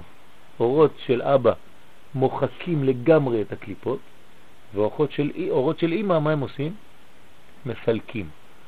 אז יש סילוק החיצוניים, זה אורות של אימא, וביטול החיצוניים זה אורות של אבא. שני דברים, צריך להבין את הדבר הזה, חשוב מאוד. כן? אימא לא יכולה לנתק ולהרוס את החיצוניים, היא רק מסלקת אותם, מרחיקה אותם. אבל האבא, הוא מחסל אותם לחלוטין. מה? נכון, אותו, אותו, אותה שאלה, כן. מי זה מידת הדין, כן? הנה עברתי מפה. כן, עברת מפה לפה, הסתכל, חיפשתי אותך שם. היית באחור ועברת לפנים. כן, אז זה, זה בעצם אותו עניין. מה שאנחנו קוראים אחור ופנים זה לא פשוט. כן, אחור ופנים זה לא כל כך פשוט. אנחנו אומרים, כן, צד ימין, צד שמאל, אבא הוא בימין, אז הוא חסדים, זה נכון. אבל אתה רואה שהוא בעצם הכוח של הדינים, למרות שזה חסדים, יש לו כוח דין. הזוהר קורא לחוכמה אור כפו. וכשהוא יורד ומתלבש במידות, זאת אומרת בחסד, גבורה, תפארת, נצח, הוד, יסוד, אז הוא הופך להיות כאילו אור שהוא מתחמם, שאפשר לחיות איתו. לפני זה אי אפשר לחיות איתו, לכן בקבלה הדבר הכי מסוכן זה למשוך אורות ממעלה למטה, בלי התלבשות בחסדים. זה סכנה גדולה. זה משיכת אורות. זה מה שקורה עם- עם מה שאמרת, לימוד, טכני של טה, כן. כן, כן. זה הופך להיות כישוף חס ושלום. יש אנשים שסתם כן עומדים עם כל מיני דברים ולא יודעים, לא, לא למדו את הדברים. במ... האמת שצריך להיכנס יותר לעומק, להסביר את הדבר הזה. אפשר ללמוד כוונות בלי ללמוד את המאמרים של הרב, של, של האריזל, כן, בשער הכוונות. כשאתה לומד שער הכוונות, הוא לא מלמד רק טכניקה, הוא מלמד גם מהות, פנימיות. ויש אנשים שלא לומדים את המאמרים האלה וישר עוברים לכוונות. זה הופך להיות טכניקה של כוונות, אבל הם לא יודעים את מהות המהלך של כל הבניין, וזה לא טוב. צריך לבנות גם את זה וגם את זה. כן? זה, זה המהלך של שניהם ביחד. על כל פנים אנחנו מעוררים אהבה ותשוקה ולכן נזרע מכוח זה הכנה לגילוי אור עתיקה. בשמיני עצרת מתגלה אור עתיקה קדישה. כן? עתיקה קדישה זה האור הכי גבוה שהוא בעצם מעתיק, לכן נקרא עתיק, הוא מעתיק את האורות העליונים אל המציאות של התחתונים. ו- ומצד שני הוא גם נעתק, הוא גם מובדל. כן? ומובדל זה קודש. קודש זה פרוש, מובדל לחלוטין. אז זה כוח עליון מאוד, ושם עוד פעם, מה הביטוי? זה אהבת ישראל, כי בך חשק השם, אין טעם. חשקתי בך, נגמר הסיפור. לכן זה מה שמופיע בשמיני עצרת. עכשיו, למה אנחנו מסיימים את התורה אז? כן? אז סיום התורה, אשר עשה משה לעיני כל ישראל, והתחלת התורה בראשית ברא אלוהים את השמיים ואת הארץ, כן, מה, מה זה הסדר הזה? למה מסיימים שם ומתחילים? ויש לבאר על דרך נעוץ סופו בתחילתו. אז אנחנו צריכים להבין שנעוץ סופו בתחילתו, זאת אומרת הסוף וההתחלה קשורים אחד בשני. במילים אחרות אתה יכול לקרוא את הפסוק בצורה כזאת, לעיני כל ישראל בראשית ברא אלוהים את השמיים ואת הארץ. זה נעוץ סופו בתחילתו. אתה מבין? שהקדוש- שאלוקים ברא ברא השם בארץ לעיני כל ישראל. כן, זאת אומרת, אתה מתחיל מהסוף, נעוץ סופו בתחילתו, ואתה לא יודע איפה זה מתחיל, איפה זה נגמר, זה מין גלגל כזה, כן, הסוף מתחיל, אז בסדר, תתחיל כמה פסוקים לפני. זה כמו שאנחנו אומרים, כן, יום השישי ויחולו השמיים והארץ. זה לא מתחיל משם הפסוק, נכון? אה, הפסוק הוא אחרת, הוא יותר ארוך, כן? זאת אומרת שאנחנו מביאים משהו ממקום אחד וממשיכים אותו. אותו דבר כאן. אז לעיני כל ישראל בראשית ברא אלוהים את השמיים ואת הארץ, והארץ הייתה תוהו ובוהו, וכל המרואים, כן. ראשית נבראו ישראל. כן. אז זה נקרא ראשית, בשביל ישראל שנקרא ראשית, בשביל התורה, בשביל התורה שנקראת ראשית, וכו'. אז מה, מה הקשר? בשמיני עצרת אמור חז"ל, בוא ונשמח אני ואתה. זה מה שהמדרש אומר. כן, הייחוד הזה בין הקדוש ברוך הוא וכנסת ישראל באותו יום. ויש לומר, בשמחה משותפת זו אינו אלא עם התורה. כן, רק התורה היא בעצם המכנה המשותף בינינו לבין הבורא. כן, זה החלק שמחבר בינינו. והנה כתיב הנסתרות לשם אלוהינו והנגלות לנו ולבנינו. אז מי שלא מבין מה אומר, אל תלמד סוד. הנסתרות זה בשביל השם והנגלות זה לנו. כן, ככה, ככה מבינים רוב העם את הפסוק הזה. ועיין בכד הקמח, בכד הקמח הוא אומר לך, כן, למה קוראים לו כד הקמח? מה זה קמח? קבלה, מוסר, חסידות. כן? אז כד הקמח אומר לנו, ערך סוכה, מי זה כאן כאן? זה ה- איך קוראים לו? רבנו בכלל. רבנו בכי. אה, בכי. אז בכד הקמח, ערך סוכה, כן, הוא כתב שם בערכים, אז בערך סוכה הוא, אומר, הוא מבאר כי התורה כולה יש בה נגלה ונסתר, עיין שם. מה זה נגלה ונסתר? פה יש סוד עצום מאוד, מגלה משהו מדהים. הוא אומר בעצם, אם התורה זה המכנה המשותף, זה האלמנט שמשותף בינינו, כן, זה מין דבר ששייך לשנינו, כמו איש ואישה, זה הכתובה. כן, הוא נותן לה כתובה, זאת, זאת כתובתך. גם הקדוש ברוך הוא נתן לנו כתובה, כן, זה השכינה, כן, שכינה ביניהם. כן, לא בו ולא בה, ביניהם. עכשיו, זה החיבור. אני צריך לעשות כביכול חצי דרך, והיא צריכה לעשות חצי דרך. כשאתה לומד תורה, מה קורה? יש תופעה מאוד מיוחדת. בואו תראו. התורה היא שיתוף בין ישראל והקדוש ברוך הוא. זה מעניין, זה מעניין הנקוד- הנקודות האלה. לא, זה אני, אני הוספתי את זה. כי חתכתי אה, אה, מאמר שהוא מאוד מאוד סתום אתה יודע, בקבלה. אה, כן, זה צנזורה. אז זה אחלה גרסה. זה גרסה המקורית, אתה רוצה? כן. אז התורה היא שיתוף בין ישראל והקדוש ברוך הוא. כי הנגלה שבתורה, כן, הנגלה שבתורה מדבר בישראל, והנסתר מדבר מהקדוש ברוך הוא. זה התורה. התורה יש לה נגלה ונסתר. החלק הנסתר זה הקדוש ברוך הוא, החלק הנגלה זה עם ישראל. אז מה זה אומר? וזהו הנסתרות לשם, אלוהינו, חלק הנסתר שבתורה, הוא לשם אלוהינו, והנגלות חלק הנגלה לנו ולבנינו. וזהו מה שאמר הקדוש ברוך הוא לישראל, בוא ונשמח אני ואתה. איך אפשר לשמוח אני ואתה? זה דווקא על ידי התורה שהיא משמחת אלוהים ואנשים. זאת אומרת, כשאתה לומד תורה בעצם מי שמח? גם אתה וגם הקדוש ברוך הוא, שניכם. למה? דהיינו שהיא שעשועיו של הקדוש ברוך הוא ושעשועי ישראל.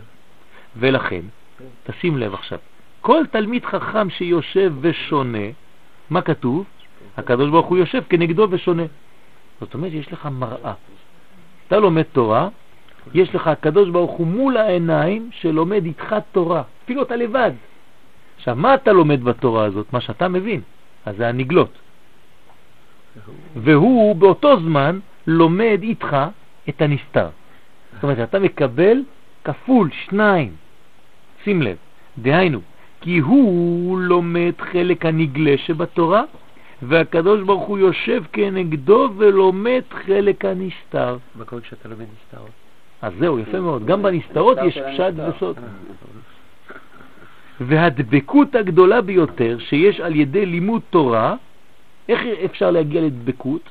הוא כשלומד התורה גם כן בדרך הנסתר, זאת אומרת, אני עכשיו לומד נסתר, שאז הוא דבוק בהשם ממש. זאת אומרת, שנינו לומדים את החלק שלו. אז איך זה נקרא זה? את מה אני לומד? איזה תורה אני לומד? מה? כן, אבל איך זה נקרא? תורת? השם. השם. לא תורתי. תשים לב, לפעמים כתוב תורתו שלו. יש את תורתנו שלנו ויש את תורתו שלו, נכון? כשאתה אומר אני לומד תורת השם, זאת אומרת שאתה לומד את הנסתר שבתורה, כי זה החלק שלו בלימוד. אז בוא נשים לב. וזה נכלל במאמר הכתוב בתהילים, כי אם בתורת השם חפצו, לא סתם בתורה, בתורת השם חפצו, הוא רוצה ללמוד את החלק ששייך לקדוש ברוך הוא. ובתורתו, מי זה תורתו? פשט. שלו, של עצמו. ובתורתו יהגה יומם ולילה. התורתו? של השם? לא, שלי. אה. זאת אומרת, יש שני, שני, שני דברים פה בפסוק. דוד המלך אומר לנו, כי אם בתורת השם חפצו, ובתורתו שלו, של עצמו, של האדם, יהגה יומם ולילה.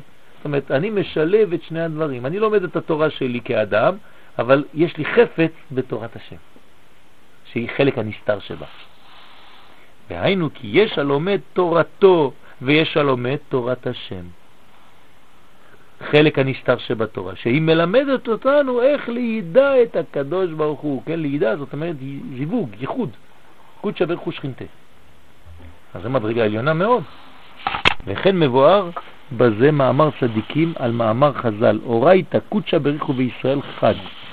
כי הייחוד של הקדוש ברוך הוא עם ישראל הוא על ידי התורה. כן, ברוכים הבאים. והיינו, כי בעת שלומד תורה בניגלה, והקדוש ברוך הוא כנגדו יושב ושונה חלק הנסתר, אז הוא ייחוד שלם שמובנות דבקות בדבר אחד. זאת אומרת, אנחנו הופכים להיות כמו והיו לבשר אחד. מה הוא רוצה להגיד לנו שהוא שהוא אומר על דברים ברוך שונה, כביכול? שונה, לומד, לא, זאת- אומרת שהלימוד שלנו למטה... כן? מעורר לימוד מעורר, למעלה. אה, בעולמות העליונים... כן, אני מדבר עכשיו על דברים שהם פשט, הרי כנגד הדברים האלה יש את הסוד של הדבר הזה. בדיוק.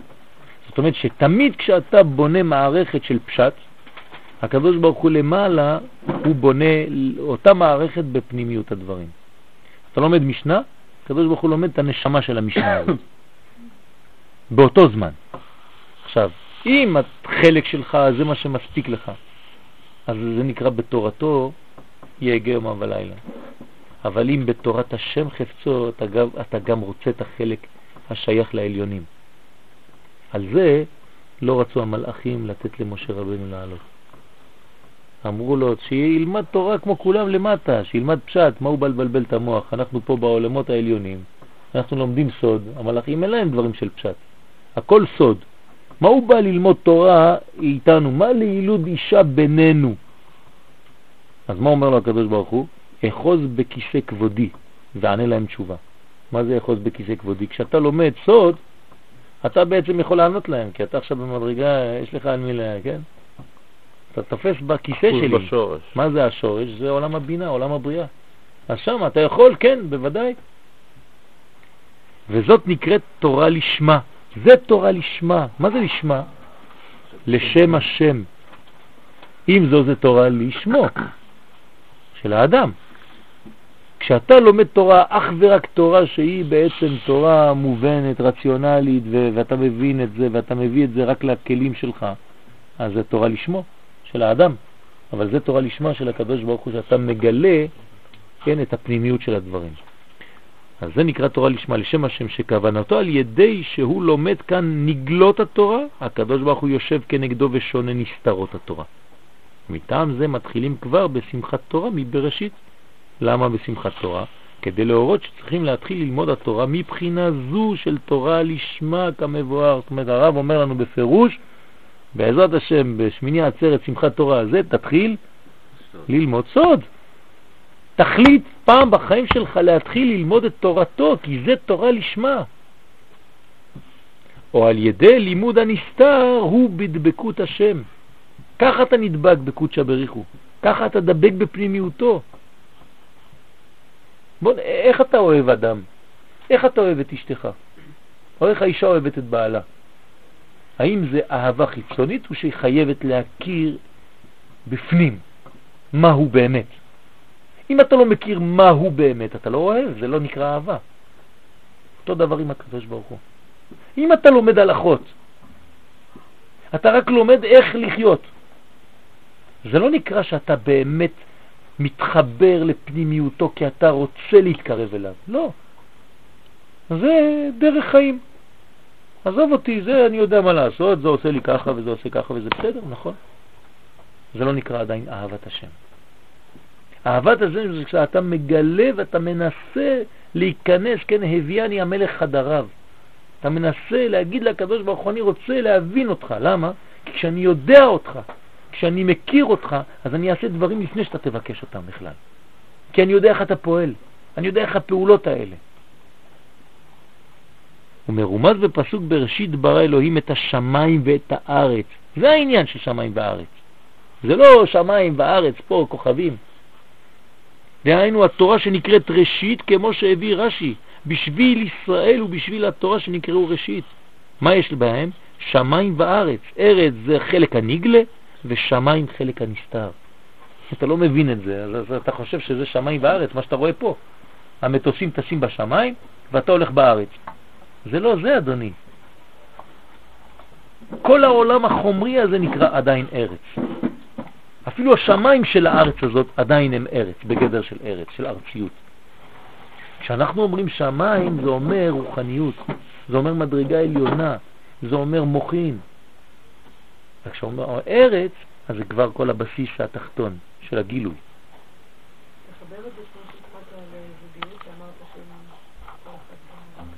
אז זה כל העניין הזה.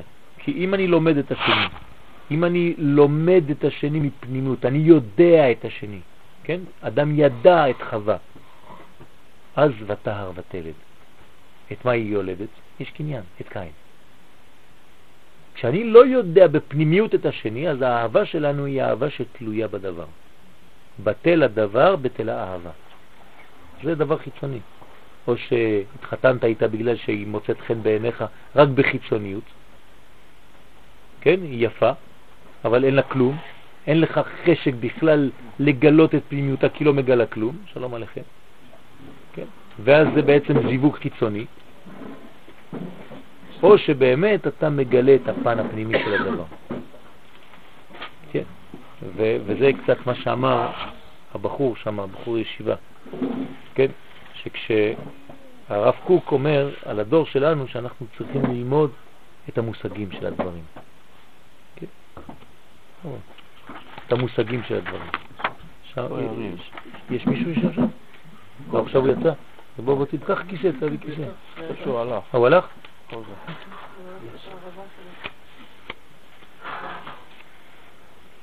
כן, אנחנו צריכים ללמוד מושגים. כי המושגים נותנים לנו הבנה קצת יותר מעמיקה, יותר כוללת, יותר מקיפה של, של הדברים. אנחנו לא, לא יודעים. אנחנו משתמשים בביטויים שהם בכלל לא במציאות. כל הביטויים שאנחנו מדברים עליהם, אנחנו לא יודעים מה אנחנו אומרים. באמת, תתחילו ל- ל- לפתוח כל מילה ומילה בעברית, אנחנו סתם אומרים מושגים, סתם.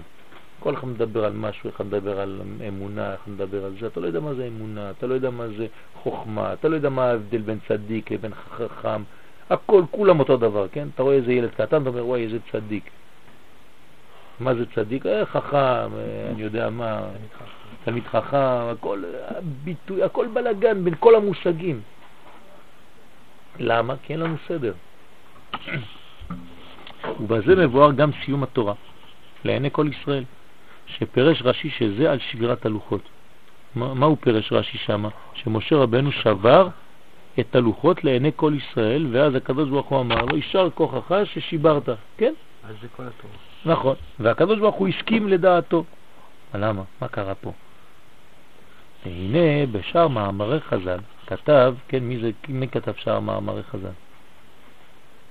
אריזה? כן, זה אריזל.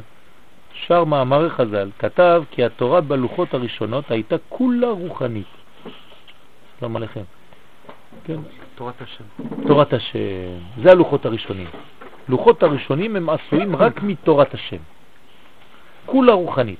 מה שאין כן לוחות שניים, באה מלובשת בגשמיות. בוא רפאל, בוא... זאת אומרת, מה ההבדל בין לוחות ראשונים ללוחות שניים? לוחות ראשונים כולם רוחניות. לוחות שניים זה כבר מדרגה של האדם. מה זה אומר לפי מה שלמדנו? לוחות ראשונים, לוחות ראשונים זה תורת השם, ולוחות שניים זה תורת משה, תורת עצמו, תורת האדם. והעניין כי קודם החטא היו לומדים תורת השם. קודם החטא. איך שהתורה היא ידיעת הקדוש ברוך הוא, זה היה התורה המקורית. ואחרי חטא נעשה בתורה חלק הנגלה וחלק הנסתר, ואנו לומדים קודם תורת הנגלה, ומי שזכה לומד גם תורת הנסתר. זאת אומרת, יש הדרגתיות, אבל צריך להגיע לשניהם. קודם תורתו, ואחרי זה תורת השם. והנה משה רבנו עליו השלום ראה כי ישראל הם אחר החטא. אז מה הוא חייב לעשות? קודם את. תורתו. לא, הוא חייב לשבור את הלוחות של תורת השם. נכון? הוא בא עם תורת השם. זאת אומרת שהאדם שלומד רק פשט הוא מבחינת עיגול ממש. זאת אומרת שהוא ממשיך את מצב שבירת הלוחות. מי שלומד רק פשט ולא מנסה לעלות למדרגה הרוחנית הפנימית באיזשהו שלב בחיים שלו, הוא בעצם ממשיך את אותו עניין, ממשיך את השבירה של הלוחות הראשונים. ושכחתי מהלוחות הראשונים, אני עכשיו במצב שלב ב', ואני חשבתי ששלב ב' זה הופך להיות האידיאל, כמו גלות, אותו דבר. יצאנו לגלות כדי להתגעגע לארץ ולחזור, ויש אנשים שאומרים, לא, לא, זה, זה טוב גלות. אומרת, הקדוש ברוך הוא לא ידע שזה המצב שהוא עשה לוחות של אה, נסתר כביכול, ומשה רבנו היה צריך לשבור את זה. לא בוודאי, בוודאי. למה משה רבנו לא שובר אותם דרך אגב איפה שהוא נמצא שם, למעלה? הרי הקדוש ברוך הוא אומר לו למעלה כבר שהוא הם חטאו, נכון? למה הוא יורד עם הלוחות? שישבור אותם על המקום שם, על יד הקדוש ברוך הוא, שניהם ביחד. למה בכלל כתבו את הלוחות? זו השאלה עוד קודם. לא חשוב. הקדוש ברוך הוא יודע הכל. תגיד לי למה הוא ברא את העולם, אם כולם יחטאו גם. אתה יכול ללכת רחוק. הקדוש ברוך הוא זה לא בשבילו. הוא יודע הכל, אבל הוא רוצה שאתה תדע. שאנחנו נדע. הוא יודע מה אנחנו נעשה בחיים שלנו. כולם. אבל הוא רוצה שאתה תגיע למסקנות. עכשיו, למה משה רבנו בעצם בא, יורד ושובר את זה למטה? בעצם הוא אומר, לה- הוא אומר לנו במילים פשוטות, אתם לא עדיין ברמה. של השלב הראשון, המקורי. אבל אני עושה לכם עכשיו תוכנית התנתקות, אני שובר, כדי שתתגעגעו לזה. זאת אומרת, אדם נורמלי, אדם בריא, יהודי בריא, צריך להתגעגע ללימוד הפנימיות, באופן בריא לחלוטין. כי למה? כי זה הלוחות הראשונים. אשר שיברת, אשריך ששיברת, אבל הם צריכים לחזור לזה. אבל אם אתה נרדם בלוחות שניים, זה כמו שנרדמת בגלות. כן? הרב קוק נותן חידוש עצום על הדבר הזה. אומר, מזמן שבית המקדש חרב, אין לו להקדוש ברוך הוא אלא דלת. אמות של הלכה. אז מה אומרים האנשים? הנה, אסור ללמוד סוד. תלמד הלכה, מאז החורבן, זה מה שיש. אומר הרב קוק, זה החורבן. בגלל שיש חורבן, יש לו לקדוש ברוך הוא רק ארבע אמות של הלכה. אם אתה לומד רק את ארבע אמות של הלכה, אתה ממשיך את החורבן. תוציא את הקדוש ברוך הוא מהכלא שלו. אל תשאיר אותו בארבע אמות של הלכה. זה באמת עיגול ארבע, ארבע, ממש עיגול.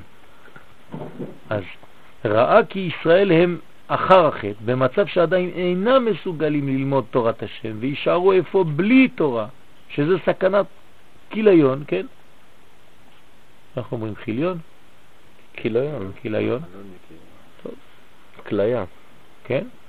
על כלל ישראל, ולכן שבר הלוחות האלו, והקדוש ברוך הוא היה צריך ליתן לוחות שניים שיש בהם חלק הנגלה, השייך לכלל ישראל, כשהם במצב של אחרי החטא. ובעצם הקדוש ברוך הוא הוריד את הווליום של התורה למדרגה נמוכה יותר. אבל כשתהיה גדול, בעזרת השם, תחזור לזה. אתה לא צריך להירדם בשלב השני שהוא נתן לך. זה כמו, למה זה דומה? רצה הקדוש ברוך הוא לברוא את העולם במידת הדין, ראה שאין העולם יכול להתקיים, בא ושיתף מידת הרחמים. מידת הדין זה אידיאל. אבל המידת הדין זה אידיאל, והגדולים הגדולים שואפים למידת הדין. וראה רבי עקיבא,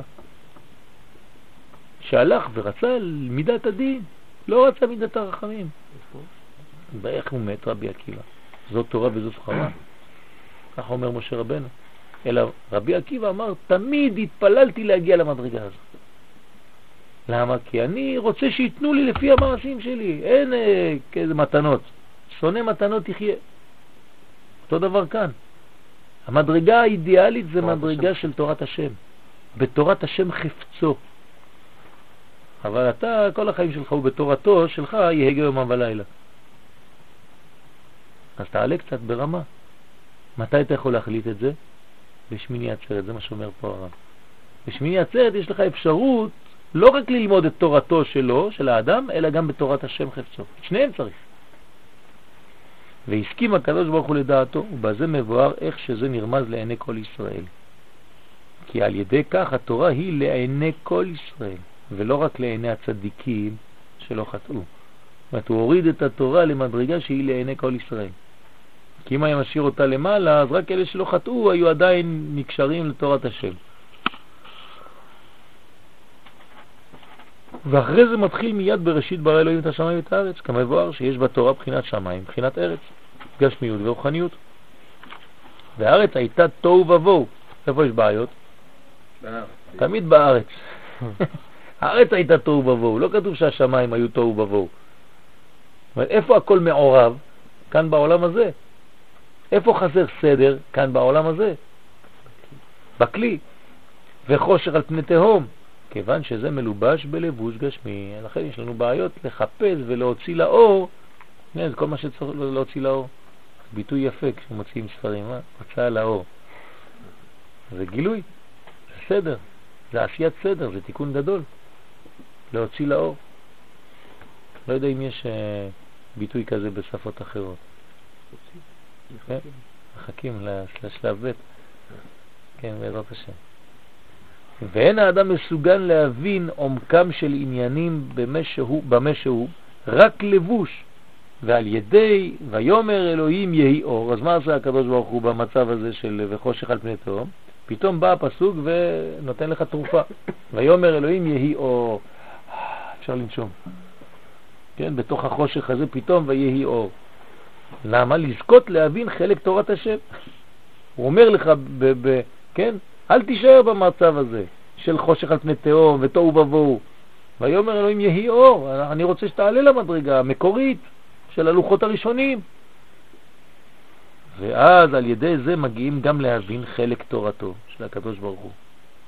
לכן, אחר חודש התשובה, חודש אלול, אומר הקדוש ברוך הוא לישראל, כן, אחרי כל התהליך הזה, מתשרה ועד שמיני עצרת, בוא ונשמח אני ואתה. כן, אה, מי שלמד קצת קבלה, מה זה אני ואתה?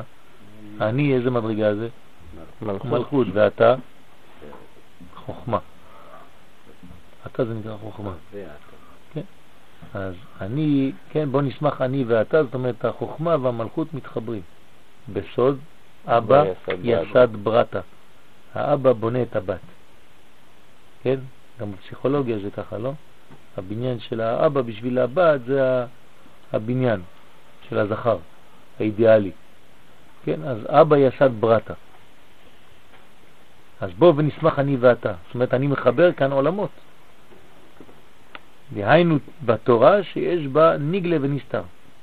יש הבדל בין זה לבין הבן שהוא קרא דאבוה, כאילו הבן הוא בהמשך, וה, והבת מתוך בניין של האבא? כן, אבא מייסד אותה. יש פעולה, כן, כולם בחוכמה עשית. חוכמה עושה, היא פועלת. פועל. היא לא ניטרלית. החוכמה היא פועלת, היא חיה. חוכמה תחיה בעליה. זאת אומרת, יש עניין של, כן, החוכמה היא אקטיבית. היא, היא פועלת, היא בונה. זה הכוח של החוכמה, זה החוכמה האמיתית. יש אמרו שכל השיר הזה בנוי על זה. כן, נדנד, נדנד. רד, עלה, עלה ורד. מה למעלה, מה למטה. רק אני, אני ואתה.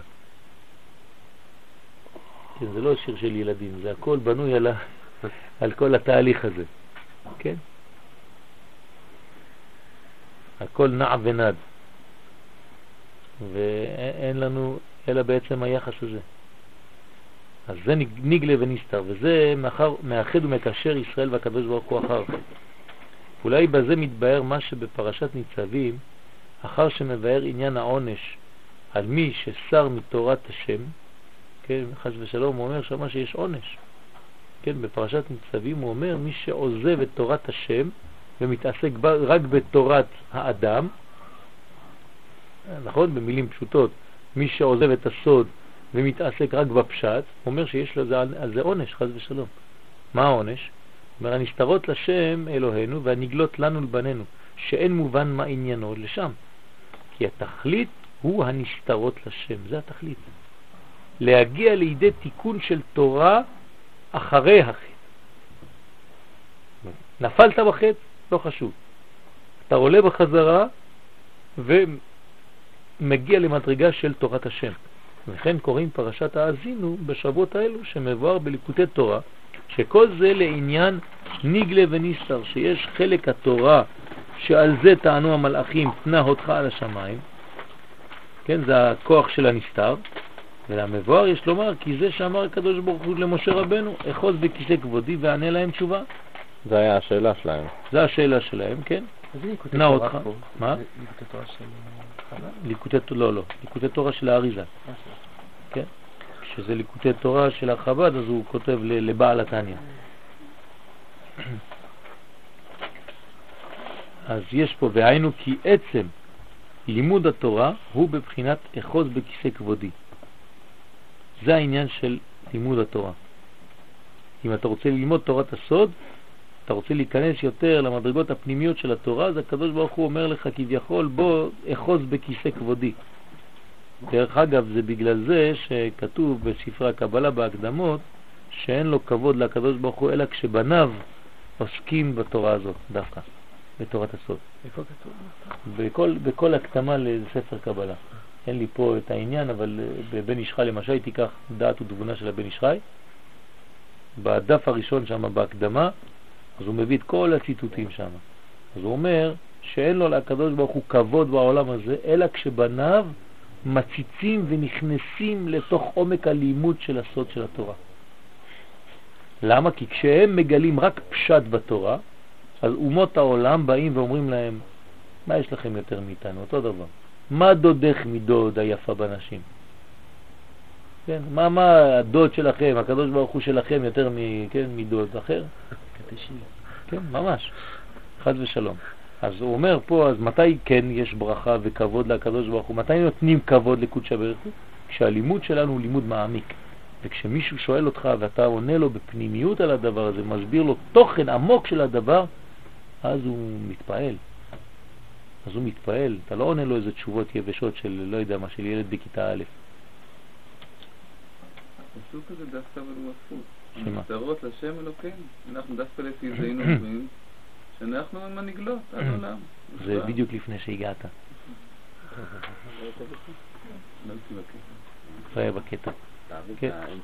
אחורה. אה, חמש. זה כזה מובן מאליו. שרק כשלומדים את המשטר אז באמת אה, נכנסים לעומק של הדברים, אז למה באמת זה לא דבר שמקובל בכל כל אה, גדולי? אמרת את המילה, צריך להיות דבר שמקובל. האמת שזה מאוד מאוד מקובל יותר ויותר היום. אין הרבה אה, מעצורים ממש, אלא נשארו כמה כן, יחידים שהיום מי לא לומד אה, תורת אה, ברסלב, מי לא לומד חב"ד, מי לא לומד חסידות, מי לא לומד קבלה, כבר כולם אה, זה כבר דברים שהם מאוד מאוד מקודשים. מי לא מתפלל בסידור שיש בו כל מיני כוונות בלי לדעת, הכל שילובים, הוויה, אדנות, כל מיני כוונות, כל מיני זה. לא היה דבר כזה לפני 30 שנה. כל תוכנית רדיו היום. כן, כל תוכנית רדיו, האם יש לך שיעור ברדיו שאין בזה, הכל פנימיות.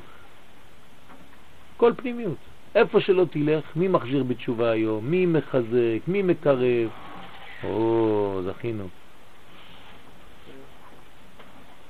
הנה עוד דוקטור. צרפתי, אתה רואה? אתה מבין? אז היום זה כבר אה, תופעה שהיא מאוד מאוד אה, התפשטה בעולם. אין הרבה רתיעה כזאת של, אנשים ש...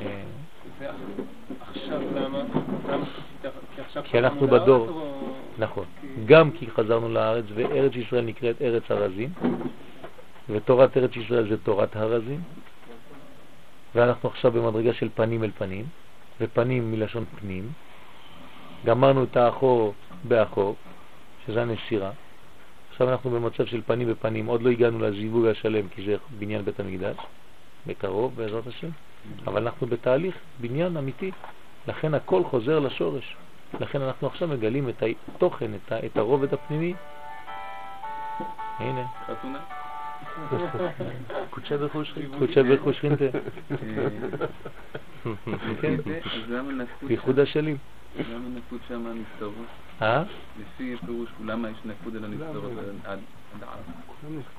כי בעצם למדנו שיש, כשאדם לומד, הוא בעצם לומד, כשהוא לומד משהו, הקדוש ברוך הוא מולו לומד את ה, כנגדו את, ה, את החלק של הנסתר של מה שהוא לומד בגלוי. זאת אומרת, מה זה הנגלו, הנסתרות להשם אלוקינו והנגלות לנו? כשאני לומד נגלה אז הוא לומד נסתר. אבל מה הוא רוצה הקדוש ברוך הוא? כן, שאתה תיכנס גם לחלק שלו. ובתורתו יהגה יומם ולילה, אבל הוא בתורת השם חפצו. אז איך אנחנו אומרים את זה? אז איך החשדים, החסידים מסתדרים עם הפסוק הזה? איך הם מסתדרים לדעתכם?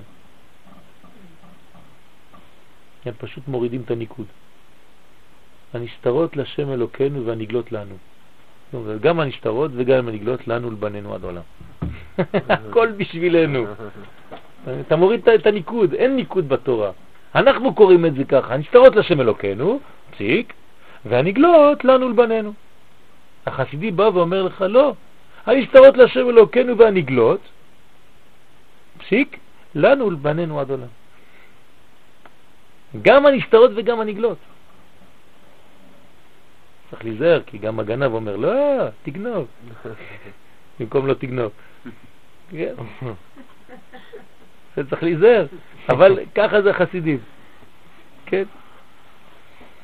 פתאום פתוחה, זה לא כן. חיים של תורה. כן, זהו. אתה שם סימני שאלה איפה שמתאים לך וזה וכו' וכו'. אז כי עצם לימוד התורה הוא מבחינת אחוז בכיסא כבודי, הייחוד של קודש הבריך בישראל, וזה בנגלה וזה בנסתר. והתכלית להגיע שילמוד האדם עלי אדמות תורת השם. זה התכלית. עלי אדמות, זאת אומרת בחומר, בגילוי, בעולם הזה, עלי אדמות, שילמד תורת השם. זאת אומרת, את החלק, הרובד הפנימי של זה. שאז הוא והקדוש ברוך הוא כביכול לומדים בבחינה אחת. זה חברותה עם קודשא בריחו. לא שווה. וכמשל חז"ל בבן שאמר לאביו שאינו רוצה לאכול, אלא מה שאביו נותן לתוך פיו. אז, אז מה תעשה? אז אתה שם לו בפה. אז הקדוש ברוך הוא שם לנו בפה. כן. זה, מה אנחנו, איפה, איפה זה כתוב? זה, זה שלמה המלך, שיר השירים. כן. ישקני מנשיקות פיהו. זה גם לא עברית, אבל לא חשוב. במקום פיו. לא אומרים פיהו. מה זה פיהו? שמעתם בעברית פעם פיהו? זה הפה שלו, פיהו. זה הילדים הקטנים אומרים ככה. מה זה ישקני מנשיקות פיהו? פיהו הם אומרים, ישקני מנשיקות פיו. אז מה זה פיהו? אז ישקני קודם כל זה נקרא השקה, נשיקה. נשיקה זה דבר פנימי, זה רוחה ברוחה. כשאתה מעביר רוח ברוח, זה רובד עליון מאוד. אז הקדוש ברוך הוא, אנחנו מבקשים מהקדוש ברוך הוא, זה מה שמבקש שלמה המלך, ישקני מנשיקות פיהו, כי טובים דודיך מיין. זאת אומרת, אני מעדיף תורה פנימית הזאת, כן, מיין.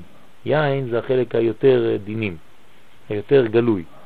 אז אני, אני רוצה נשיקה, אני רוצה נשיקה אלוקית, אומר שלמה המלך. מה זה פי הוא? פי קי וו. ה' ו' זה האותיות האחרונות שבשם. ברוך הבא. מה קרה היום? כולם, ברוך השם, בלי עין הרע. כן ירבו? מה? זה אבבקה. זאת אומרת, תשקן אם ישיקו. פי, לא, זה הפה של אבבקה. כן? זה מה שמתגלה כאן, אבל זה בא מלמעלה. מה המשמעות שהקדוש ברוך הוא לומד? מה אנחנו אמורים להבין מזה? שהוא לומד את הנסתר שאנחנו לומדים את כן, מה הכוונה שאומרים שהקדוש ברוך הוא מניח תפילין? כשאני מניח תפילין הוא מניח תפילין. כן? ומה כתוב בתפילין של קודשא ברכו? ומי כעמך כישראל גוי אחד בארץ? זה אומר... אז מה, מה, כן, אז, כן, אז מה, מה זה אומר כל העניין הזה? כן? מה זה אומר שהקדוש ברוך הוא לומד כנגדו? מה הוא לומד הקדוש ברוך הוא? מה הוא צריך ללמוד? מה, מה לדעתכם? יש למישהו תשובה? הוא מתגלה לנו. הוא, מתגלה לנו. אני נתתי את התשובה מקודם למישהו פה. אמרתי, זה לא בשבילו. בדיוק כמו שעכשיו אמרת. זאת אומרת, לומד כנגדו, זאת אומרת, בשביל האדם עצמו. זאת אומרת, נותן לו מראה של הלימוד שלו, אבל הוא מראה לו את הפן הפנימי של מה שהוא לומד עכשיו. בוודאי שהקדוש ברוך הוא לא צריך ללמוד. אבל הוא, כן, כשהבן עושה מאמץ, והוא רואה שהבן עושה מאמץ, כן, אתה נשוי, יש לך ילדים, תראה, כשהבן שלך עושה משהו, הבת שלך עושה משהו, אז אתה רוצה לתת לה את החלק היותר פנימי שהוא עוד לא גילה. למה? אתה אומר לו, זה אתה עשית עכשיו מאמץ, אני עכשיו מוסיף לך משהו שמול. כן? אז אנחנו עושים את זה כל יום. אתה תלמד טוב, אני אקנה לך משהו. תעשה את זה, אני אקח אותך לטיול. זה אותו דבר, זה בדיוק כנגדו, זה מה שהקדוש ברוך הוא עושה. אומרים בפסיכולוגיה, בגיל הרך, הנירורים. נירורים זה כשלוקחים מהתינוק והוא מחייר, ואז מחייכים לו, ואז הוא מחייר, ואז הוא... ואז זה... בדיוק. אתה מחזיר לו כל הזמן לתמונה של עצמו, או ואתה כועס, או... השתקפות. אתה יוצר אצלו ממש תחושה עצמית. כאילו, נכון, אז הוא רואה את עצמו כביכול. אז הקדוש ברוך הוא נותן לנו לראות את הפן הפנימי שלנו, שקצת הלך לאיבוד. אז זה נקרא שהוא לומד כנגדו, כמו עזר כנגדו, כמו האישה כנגדו, בדיוק עזר כנגדו, לומד כנגדו. עכשיו, לימוד התורה זה ייחוד, שלא נשכח. זה בדיוק כמו עזר כנגדו. אעשה לו עזר כנגדו. אז הקדוש ברוך הוא והאדם, כשהם לומדים תורה, כשהוא לומד תורה, הוא מתייחד עם קודשא בריך הוא, ומהייחוד הזה נולדים חידושים. זה חידושי תורה. עכשיו, אם אתה לומד רק ותורתו שלו יהגה יומם ולילה, אז אתה קצת, זה לא שאתה לא עשית כלום חז ושלום, כן? אי אפשר לומר את זה. אבל חלק מאוד פנימי קצת התבזבז. אז זה ללמוד, בין, אה, לימוד בין איש לאשתו זה... זה חשוב מאוד. זה אידאל? זה חשוב מאוד, זה החברות הכי טובה. כי האישה לא עוברת על כלום. כל דבר היא טק טק. כן, היא לא, זה לא, כן, למדתי ככה ואתה מדביק לה איזה משהו, איזה רעיון ככה. רגע, רגע, רגע, אבל פה, פה למה הוא כתב ככה וככה? טוב, זה לא יודע, לא יודע, לא חשוב, בוא, בוא בוא נמשיך. לא, לא, לא, לא, לא נמשיך, למה נמשיך? כן. זה, כן, עזר כנגדו. זאת אומרת, היא נכנסת לתוך הפרטים וזה, הוא מספיק לו הרעיון הכללי, הוא כבר קייף ברעיון הכללי. היא נכנסת לכל הדברים וזה, אבל תראה, תראה, כתוב פה ככה, אולי זה ככה, אולי זה, אז עזבי, לא למדתי את כל זה, אני לא יודע. כן? האמת שבאמת ככה צריך. כמו כי, אישה. כמו אישה. אבל גם כמו האיש. זאת אומרת, צריך שאחד יהיה קצת יותר כללי בלימוד, ואחד שיהיה קצת יותר בפרטים, ואז שניהם, כלל ופרט, זה בונה מערכת נכונה. אם שניהם פרטיים, הם לא מתקדמים בלימוד. הם תתחילו שמיני, כן, זה שין, מם, יוד, נון, שעתיים, שם לא למדו כלום. כן, אז צריך תמיד אחד שיוציא את התלמידים, המורה חייב, לפעמים יש מורים, אני מכיר מורה כזה. כל שאלה הוא נכנס לשיעור אחר. אין לו שיעור, בסוף השיעור אתה לא יודע מה למדו בכלל. אין שיעור, מבלבלים אותו התלמידים, והם הם מבינים מהר, הם חכמים מאוד. אחרי שני שיעורים מהתחלת השנה כבר הביאו את הקונץ. המורה, המורה, המורה, למה יש בה זה, זה, זה, זה, זהו, נגמר השיעור הלך. אה, אתה יודע למה? אה, נכנס שם, אחרי אחרי שאתה... המורה, המורה, למה זה צהוב? אה, זה שהולך לכיוון אחר. אין שיעור. אז המורה צריך מדי פעם להגיד, עד כאן, חוזרים. בגרות. יאללה, בוא נמשיך. כן, זה צריך משהו מדריך, כן? אי אפשר ככה. אז זה אותו עניין פה.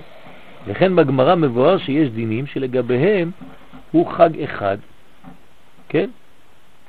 אז אה, אנחנו בג' כן? בתורה מצינו כי יום השמיני עצרת שייך לחג הסוכות, כמו שנאמר בפרשת אמור, ביום הראשון שבתון וביום השמיני שבתון, ויש פעמים שנאמר רק חג הסוכות שבעת ימים. עיין פרשת ראה, ומה שהעיר בזה הרמב"ן. זאת אומרת, אנחנו רוצים להבין למה לפעמים זה חלק מחג הסוכות, שמיני עצרת, ולפעמים זה חג בפני עצמו. אז תראה מה כתב הרמב"ן על התורה, למה לא נזכר שמיני? וכן בגמרא מבואר שיש דינים שלגביהם חג אחד, ויש דינים שהוא רגל בפני עצמו. לפעמים שמיני עצרת הוא חג לבד, יש דינים כאלה, בשביל, בשבילם שמיני עצרת הוא חג לח, לחוד, ויש דינים שהוא בעצם המשך לחג הסוכות. ויש להסביר גדרו של דבר, איך ייתכן שהוא רגל בפני עצמו לכמה דינים, ולשאר דינים הוא המשך מחג הסוכות, או שזה או שזה, אתה לא יכול להיות חצי חצי. ונראה לבאר, לפי מה שהבנתי מדברי הרמב"ן על התורה, בפרשיות אמור וראה, שמבאר שם כי שבעת ימי חג הסוכות הם נגד הזין תחתונות. כן, מה שראינו בהתחלת השיעור. זאת אומרת שכל השבעה ימים הם כנגד חסד, גבורה, תפארת, נצח, חוד, יסוד ומלכות. זה שבעה ימים, שבע מדרגות. שהשביעי שבהם היא עטרת היסוד הנקראת מלכות. כן, עטרת היסוד זה השורש של המלכות. זה לא המלכות עצמה, אלא שורש המלכות. בלי להיכנס עכשיו לפרטים, כי הרבה אנשים אין להם את הבסיס הזה. כמו שכתב האריזל בעץ חיים, ויום שמיני עצרת הוא נגד המלכות הנפרדת, שהיא פרצוף לעצמה. אז מה החידוש של יום השמיני? השמיני. אז מה, מה, מה החידוש? הבנתם או שסתם קראתי וכולכם... מצד אחד המשך, אבל מצד שני הוא לעצמו. כמו אתרוג, שהוא נפרד בפני עצמו. אה? זאת אומרת שמה, מה, למה, מה, מה קרה? אז מה קרה? מה החידוש ביום שמיני עצרת? זה בדיוק חידוש. מה החידוש אבל? הוא גם לבד, אבל הוא גם לא יכול להיות לבד בלי המבנה של ה... מי זה הוא? השמיני. השמיני עצרת. מה קרה? תגיד, נו כן, אמרת. מה? המלכות היא עדיין, היא שייכת ל... לא. השמיני עצרת לא יכול כמעט. להיות בלי כל השבעה. אבל מה זה אומר בפועל? מה אנחנו רוצים לדעת פה? מה קורה? נכון, אבל מה, מה זה עובד? אתה יכול להכניס מוחים ביום הזה. אתה כבר מקובל אתה. אז זה מה שאמרנו, שבעצם המלכות... יום אחר שצריך להכניס לו מוחים של היום הזה. וצריך לעשות את התיקונים של אותו יום. זה כמו התיק שהשאיר את הקש שלו למעלה והלך למטה. מה? כולל את הכל. זה התוצאה. יש קשר מיוחד בין בושן הרבה לשמיני עצרת. מה החידוש בשמיני עצרת? שהוא גם המשך של סוכות, והוא גם רגל לפני עצמו. למה? גם שמיני, גם אחד וגם הכל. אולי שם, אולי זה המשך של... אתם מתקרבים, כן? שהוא זה- תוצאה של אה. של- מה קרה ביום השמיני שלא היה עד כאן? שלם. יפה מאוד, זה המילה. המלכות היא בפני עצמה, היא נפרדת. עד כאן היא הייתה חלק ממנו. אז מה לא היה לו? בחירה, לא הייתה לו עצמאות. גם לה. עכשיו היא נפרדת. עד שבע, גם בשבע היא עדיין איתו. בשמיני עצרת היא עומדת מול. זה כאילו שניים מנותקים אחד מהשני. ועכשיו, מה יש ביניהם? חיבור. חיבור אמיתי עם בחירה של חיבור, זה משהו אחר לגמרי, זה חידוש. פנים אל פנים, אבל עם בחירה, עם מדרגה בחירית, עם רצון, עם תשוקה, עם אהבה, עם התעוררות. זה לא היה עד עכשיו. כן, ועם סכנה. אבל זה, זה, זה הסיכון, כן? אז זו מדרגה חדשה לגמרי, זה החידוש בשמיני עצרת. שהמלכות מנותקת ממנו כביכול. ואז החיבור שלהם הוא חיבור אמיתי, בחירי, רצוני. יש שאלה? אתם איתי או כולם ישנים? כולם גם מדמיינים מה זה החיבור הבחירי, הרצוני. והנה, שבעת המינים של הלולב כבר כתב האריזה. לא, זה מעניין, זה מעניין פה, כי זה כאילו המלך פתאום תופס פוזה אחרת, אומר, טוב, עד כאן חברים, אני כבר, אה, כבר לא איתכם, ואז החיבור הוא, יותר אמיתי. עכשיו הוא יותר אמיתי. לא, לא הוא בנה. אותנו כל הזמן, זה לא שאומר עד עכשיו, חברים, סליחה רגע פוס. הוא בנה, בנה, בנה, בנה, בנה, בנה. עכשיו, תראו אותי. לא, לא יותר מזה. עכשיו אתם די גדולים, אני יכול לעזוב אתכם לבד. זה הכוח. זה כמו אבא שגידל, גידל, גידל, גידל, ואומר לבן, עכשיו אתה יכול בעצמך, כן? לפרוס כנפיים ולעוף. ומה אומר לו הבן? אבא, אני רוצה להיות קרוב אליך. זה כן. גם. זה בניין, זה הבניין, זה בחירה. למרות שאני יכול לעוף, אני אעוף, אבל אני מקושר אליך, מחובר אליך. כן? אתה במדרגה אוטונומיה, יש לך אוטונומיה, אבל אתה בוחר בקרבה הזו, שקיבלת בצורה טבעית, אבל אתה עכשיו רוצה לבחור בה, שזה לא יהיה כל כך טבעי. אני רוצה לעשות מאמץ שתהיה לי, שיהיה לי חלק בבחירה הזאת. כן, ומלכותו ברצון קיבלו עליהם, לא בכוח, לא כמו ממשלה. הוא מושל בכל הגויים. אפשר להגיד ש... אפשר להגיד אולי שבגלל זה גם הלוחות הראשונים נשברו, כי זה היה בכוח, זה היה כפה עליהם. בדיוק, בדיוק, נכון. בדיוק. כשזה בא בכוח, אז אין כוח לקבל, ואין רצון לקבל במדרגה כזאת. אז, אז מנתקים, אז שוברים. זה נקרא התנתקות. ואז יש תשוקה לקבל לוחות שניים, אבל שהם עם uh, התעוררות אנושית, בוא נקרא לזה. כן? אז uh, כבר כתב האריזל שמה ששבעת המינים הם כנגד חג התנאי, נכון? חג עד חסד גבורה תפארת זה שלושה הדסים, נצח הוד זה שני, שתי ערבות, יסוד זה הלולב, כן, והאתרוג, כי האתרוג הוא נגד עטרת היסוד, אז הוא לבד, כן, למרות שהוא דבוק ביסוד. והלולב הוא נגד השדרה המסתיימת ביסוד, וחיבור האתרוגים הלולב, היינו משום שהוא עטרת היסוד, אז הם מתחברים תמיד ביחד, כי הוא בשורש. והעטרה היא שורש המלכות, שהייתה דבוקה שם מתחילת הצילותה. וזה עדיין לא האידיאל, כי בעטרת היסוד היא עדיין דבוקה לשורשה, והניחה שם השורש שלה. ומכאן שורש דבקות זון. זאת אומרת, למה זון תמיד רוצים להתחבר? כי בשורש הם כבר היו ביחד. כי היא באה ממנו. כי מאיש לוקח הזאת. כן, ויסגור בשר תחתנה, כשהקדוש ברוך הוא מרדים את אדם הראשון ולוקח את האישה, מאיפה הוא לוקח אותה? מהגבר, מאדם. אז לכן תמיד, באופן טבעי, הם ירצו לחפש אחד את השני. כן, הוא בעצם איבד חתיכה ממנו, אז הוא מחפש אותה כל החיים. הוא מחפש אבדה, ככה זה כתוב. ואז כשמביאים לו את האבדה, הוא צריך סימנים. כן, כמה סימנים הוא צריך לתת? שניים. על פי שניים עדים יקום דבר. אז יש לך שני עדים בחתונה. הוא פשוט מצא את אבדתו, מחזיר אותה לבית, אומר, את חלק ממני, את היית איתי כשניסרו אותנו, ואת יצאת מפה. יש זיווג ראשון. כן? לא זיווג שני. טוב, יש זיווג גם שלישי, רביעי, היום זה כמו... נפוץ, ה- אה. כן, יפוצו מעיינותיך החוצה. כן. זה גם יקרה בעצה חדש, זה זיווג כזה. להיות חדש, או נסיעה. אה, יש בזה משהו, אבל... זה בחופה יש איזה תרדים כן, של יש, החתן. יש, נכון. נכון, כי שם זה הנסירה בעצם. עוד פעם חוזרים על אותו תהליך בתוך החתונה עצמה. הרי אנחנו חוזרים על אותו תהליך כל יום, גם בתפילה שלנו. נסירה וזה, מעבר מאחור לאחור, לפנים ופנים.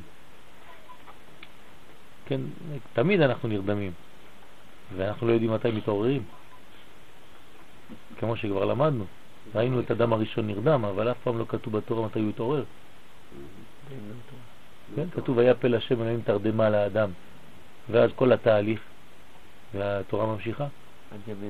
לא כתוב שהוא התעורר מהתרדמה הזאת, נכון? אלי, צריך להיזהר. אתה יושן בלילה, אתה קם, יש מישהו, גר, מאיפה זה יצא? שכל דבר משתוקק לשורשו. וכן עזה משפיע על המלכות אחר הגילוי שהמלכות היא עצם העצמה ושורש ממנו. ואין שם שכתב כי יום השמיני עצרת הוא עצמו הדר. מי זה הדר? זה האתרוג, פרי עץ הדר. עכשיו מי זה הדר? מלך זה המלך האחרון. שמיני. אז זה עניין, זה עניין. תראה איך זה עובד יפה מאוד.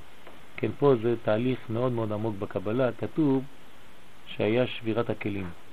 כן, מי שלא למד זה קצת קשה להיכנס לכל זה, אבל המלך השמיני שהופיע, איך הוא נקרא? הדר. הדר. והמלך השמיני הוא מלך שמתקן את כל השבירה. למה קוראים לו הדר? עכשיו אתם מבינים למה. כי זה כביכול המלכות שהתנתקה לגמרי. וזה האתרוג, פרי עץ הדר. אז הפרי עץ הדר הזה הוא בעצם תיקון של כולם. ולכן צריך להיות מנותק לגמרי. הוא כמו המלך השמיני, המלכות, מלך מלשון מלכות השמינית. כן, אחרי שבעה מלכויות, שבע מלכויות שנשברו, בא המלך השמיני, ואז יש לו כבר שם אישה. ושם אשתו, מהתבאל. זה- לא בעיה שפעם אה, האתרוג הוא מלכות, פעם הוא עטרת היסוד. זה אותו דבר. עטרת היסוד. אבל אמרנו שזה לא בדיוק אותו דבר. יש מדרגה שמינית שבתוך עטרת יסוד. לא, לא, לא. ושהם לא. מנותקים. עטרת היסוד זה שורש המלכות. כמו מרדכי, זה ממש כמו עטרת היסוד. לא, מרדכי הוא לא עטרת היסוד.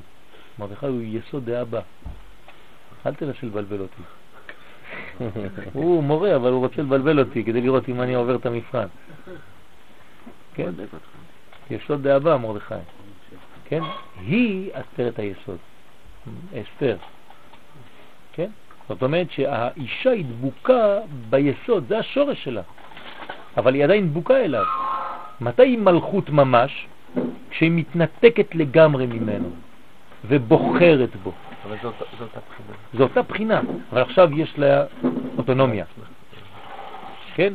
אז זה הרבה יותר גבוה, בבית אחשוורוש היא התנתקה. נכון. מבין? אז עכשיו זה נקרא הדר, היא לא התנתקה, כי הייתה חוזרת למרדכי כל יום. נכון, אבל היא- יש לה ניתוק והלוך וחזור, זה העניין. זאת אומרת, בחירה עדיין כשהיא שייכת למישהו אחר חוזרת.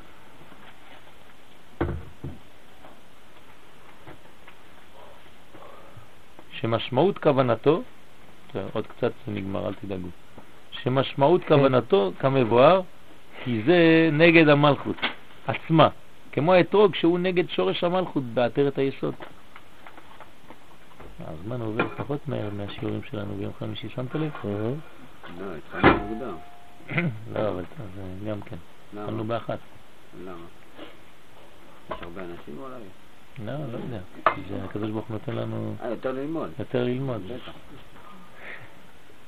ביום חמישי אנחנו מתחילים את השיעור, כבר נגמר הזמן. כן. מעניין.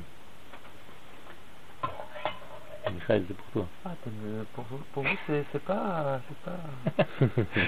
זה רגיל היום. זה רגיל. גם מחר זה אותו דבר, אתה יודע. גם לא ישנים, הוא אמר. זה כמו אחד שבא לחופש לארץ, הוא אומר, כל היום זה מסיבות פה. זה עולים רק... מה זה שאני מחר? מה, בלילה? גם כן. אתה לא תירדם. לא אה, אתה לא. תוכל. אה, לא לא תוכל להירדם. זה כבר... אה, לא תוכל, זה כבר לא... זה תיקון המחבלים. מחבלים ישנים ביום ויוצאים בלילה. זה תיקון. זה מה שיצא לי כשהייתי בפיגוע פעם, לפני שנה וחצי. אמרתי, מה זה? הוא קם בארבע לפנות בוקר, שם חגורה, זה לא חשוב. אני צריך... לקום גם אני, לפחות. לעבודת השם. הם קמים ואנחנו קמים. זה מה שכתוב, אנחנו קמים והם קמים. אנחנו קמים לעבודת השם והם קמים לעבודת עצמם, לפיזור. אנחנו קמים לחיבור, הם איחוד. לשם איחוד, והם אומרים לשם פיזור, קודשא ברוך הוא שם תה. השם ישמור, כן? פיצול, אישיות. זה סכיזופרניה לטפיר כבר, זה פיצול אישיות. כולו מתפצל. פסיכופת, הוא עושה את הפיצול. ממש, במקום לחזור לפרצופים הוא ניקודים ניקודים. השם ישמור. כן. ולפי זה מבואר שפיר, כי שמיני הוא באמת חלק מחג הסוכות, כיוון ששורש המלכות ביסוד זה, זה, זה נקרא שזה חלק מהשביעי, אבל היות והמלכות ננסרה, להיות פרצו בפני עצמה, כן, לכן יש לה גם דין רגל בפני עצמו. זהו תוכן העניין שנראה מדברי הרמב"ן. כן? יש שאלות?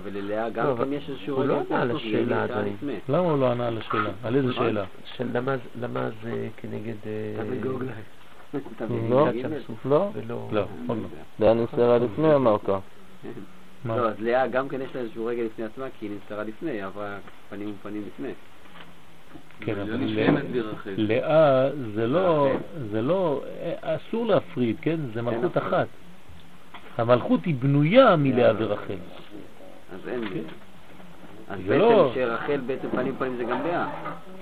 תמיד זה ביחד, כן? ייתן לך השם את האישה הזאת הבאה אל ביתך כרחל ולאה, וכלאה, שתיהן בנו את בית ישראל, כן? יש לכם עוד בכוח קצת? כן, כן. נמצא, נשאר עוד קטע. נמצא כי כל ענייני, עניינו של חודש תשרה הוא לעורר בחינת הייחוד עם כנסת ישראל בת זוגו. אנחנו חוזרים להתחלה, כן בעצם. כל העניין של החודש הזה זה לבנות את הבחינה של הייחוד של הקדוש ברוך הוא והשכינה בכנסת ישראל. בראש השנה הוא זיכרון במוחין, כן? זה נקרא יום הזיכרון, זה המוחין.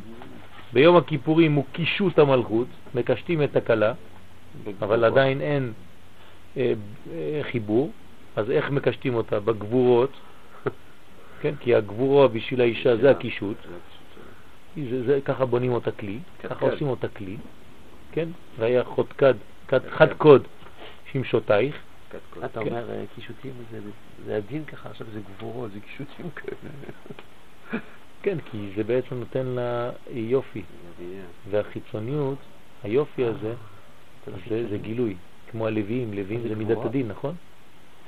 לוי זה דין, אז הם והוא שר, הוא מגלה, אז זה יופי, אתה שומע אה, את, את הלוויים שרים, זה יפה, נכון? אבל בכל זאת, זה קישוט לכל מה שקורה שם. לא צריך לראות עוד פעם את מידת הדין כדבר שלילי. אנחנו קצת בראש שלנו מיד דין שווה שליליות. זה לא נכון. כן. דין זה פשוט בניין מאוזן ובריא. חייב שיהיה דין כדי שנחיה. ומה קורה בחג הסוכות? מה? אתה מריח את הסיגריה? זה. כן, זה עולה... כן.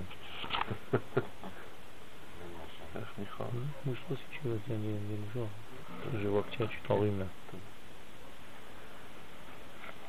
וסוכות התעוררות הייחוד בזין תחתונות, אז יש ייחוד בסוכות, לכן אמרתי לכם, לא יודע באיזה שיעור שהיה, לא נכנסנו לכל המדרגות, אז שיש ייחוד לפני, כן, זה הייחוד בחג הסוכות ובזין תחתונות, בהושענא רבה התעוררות ההשפעה.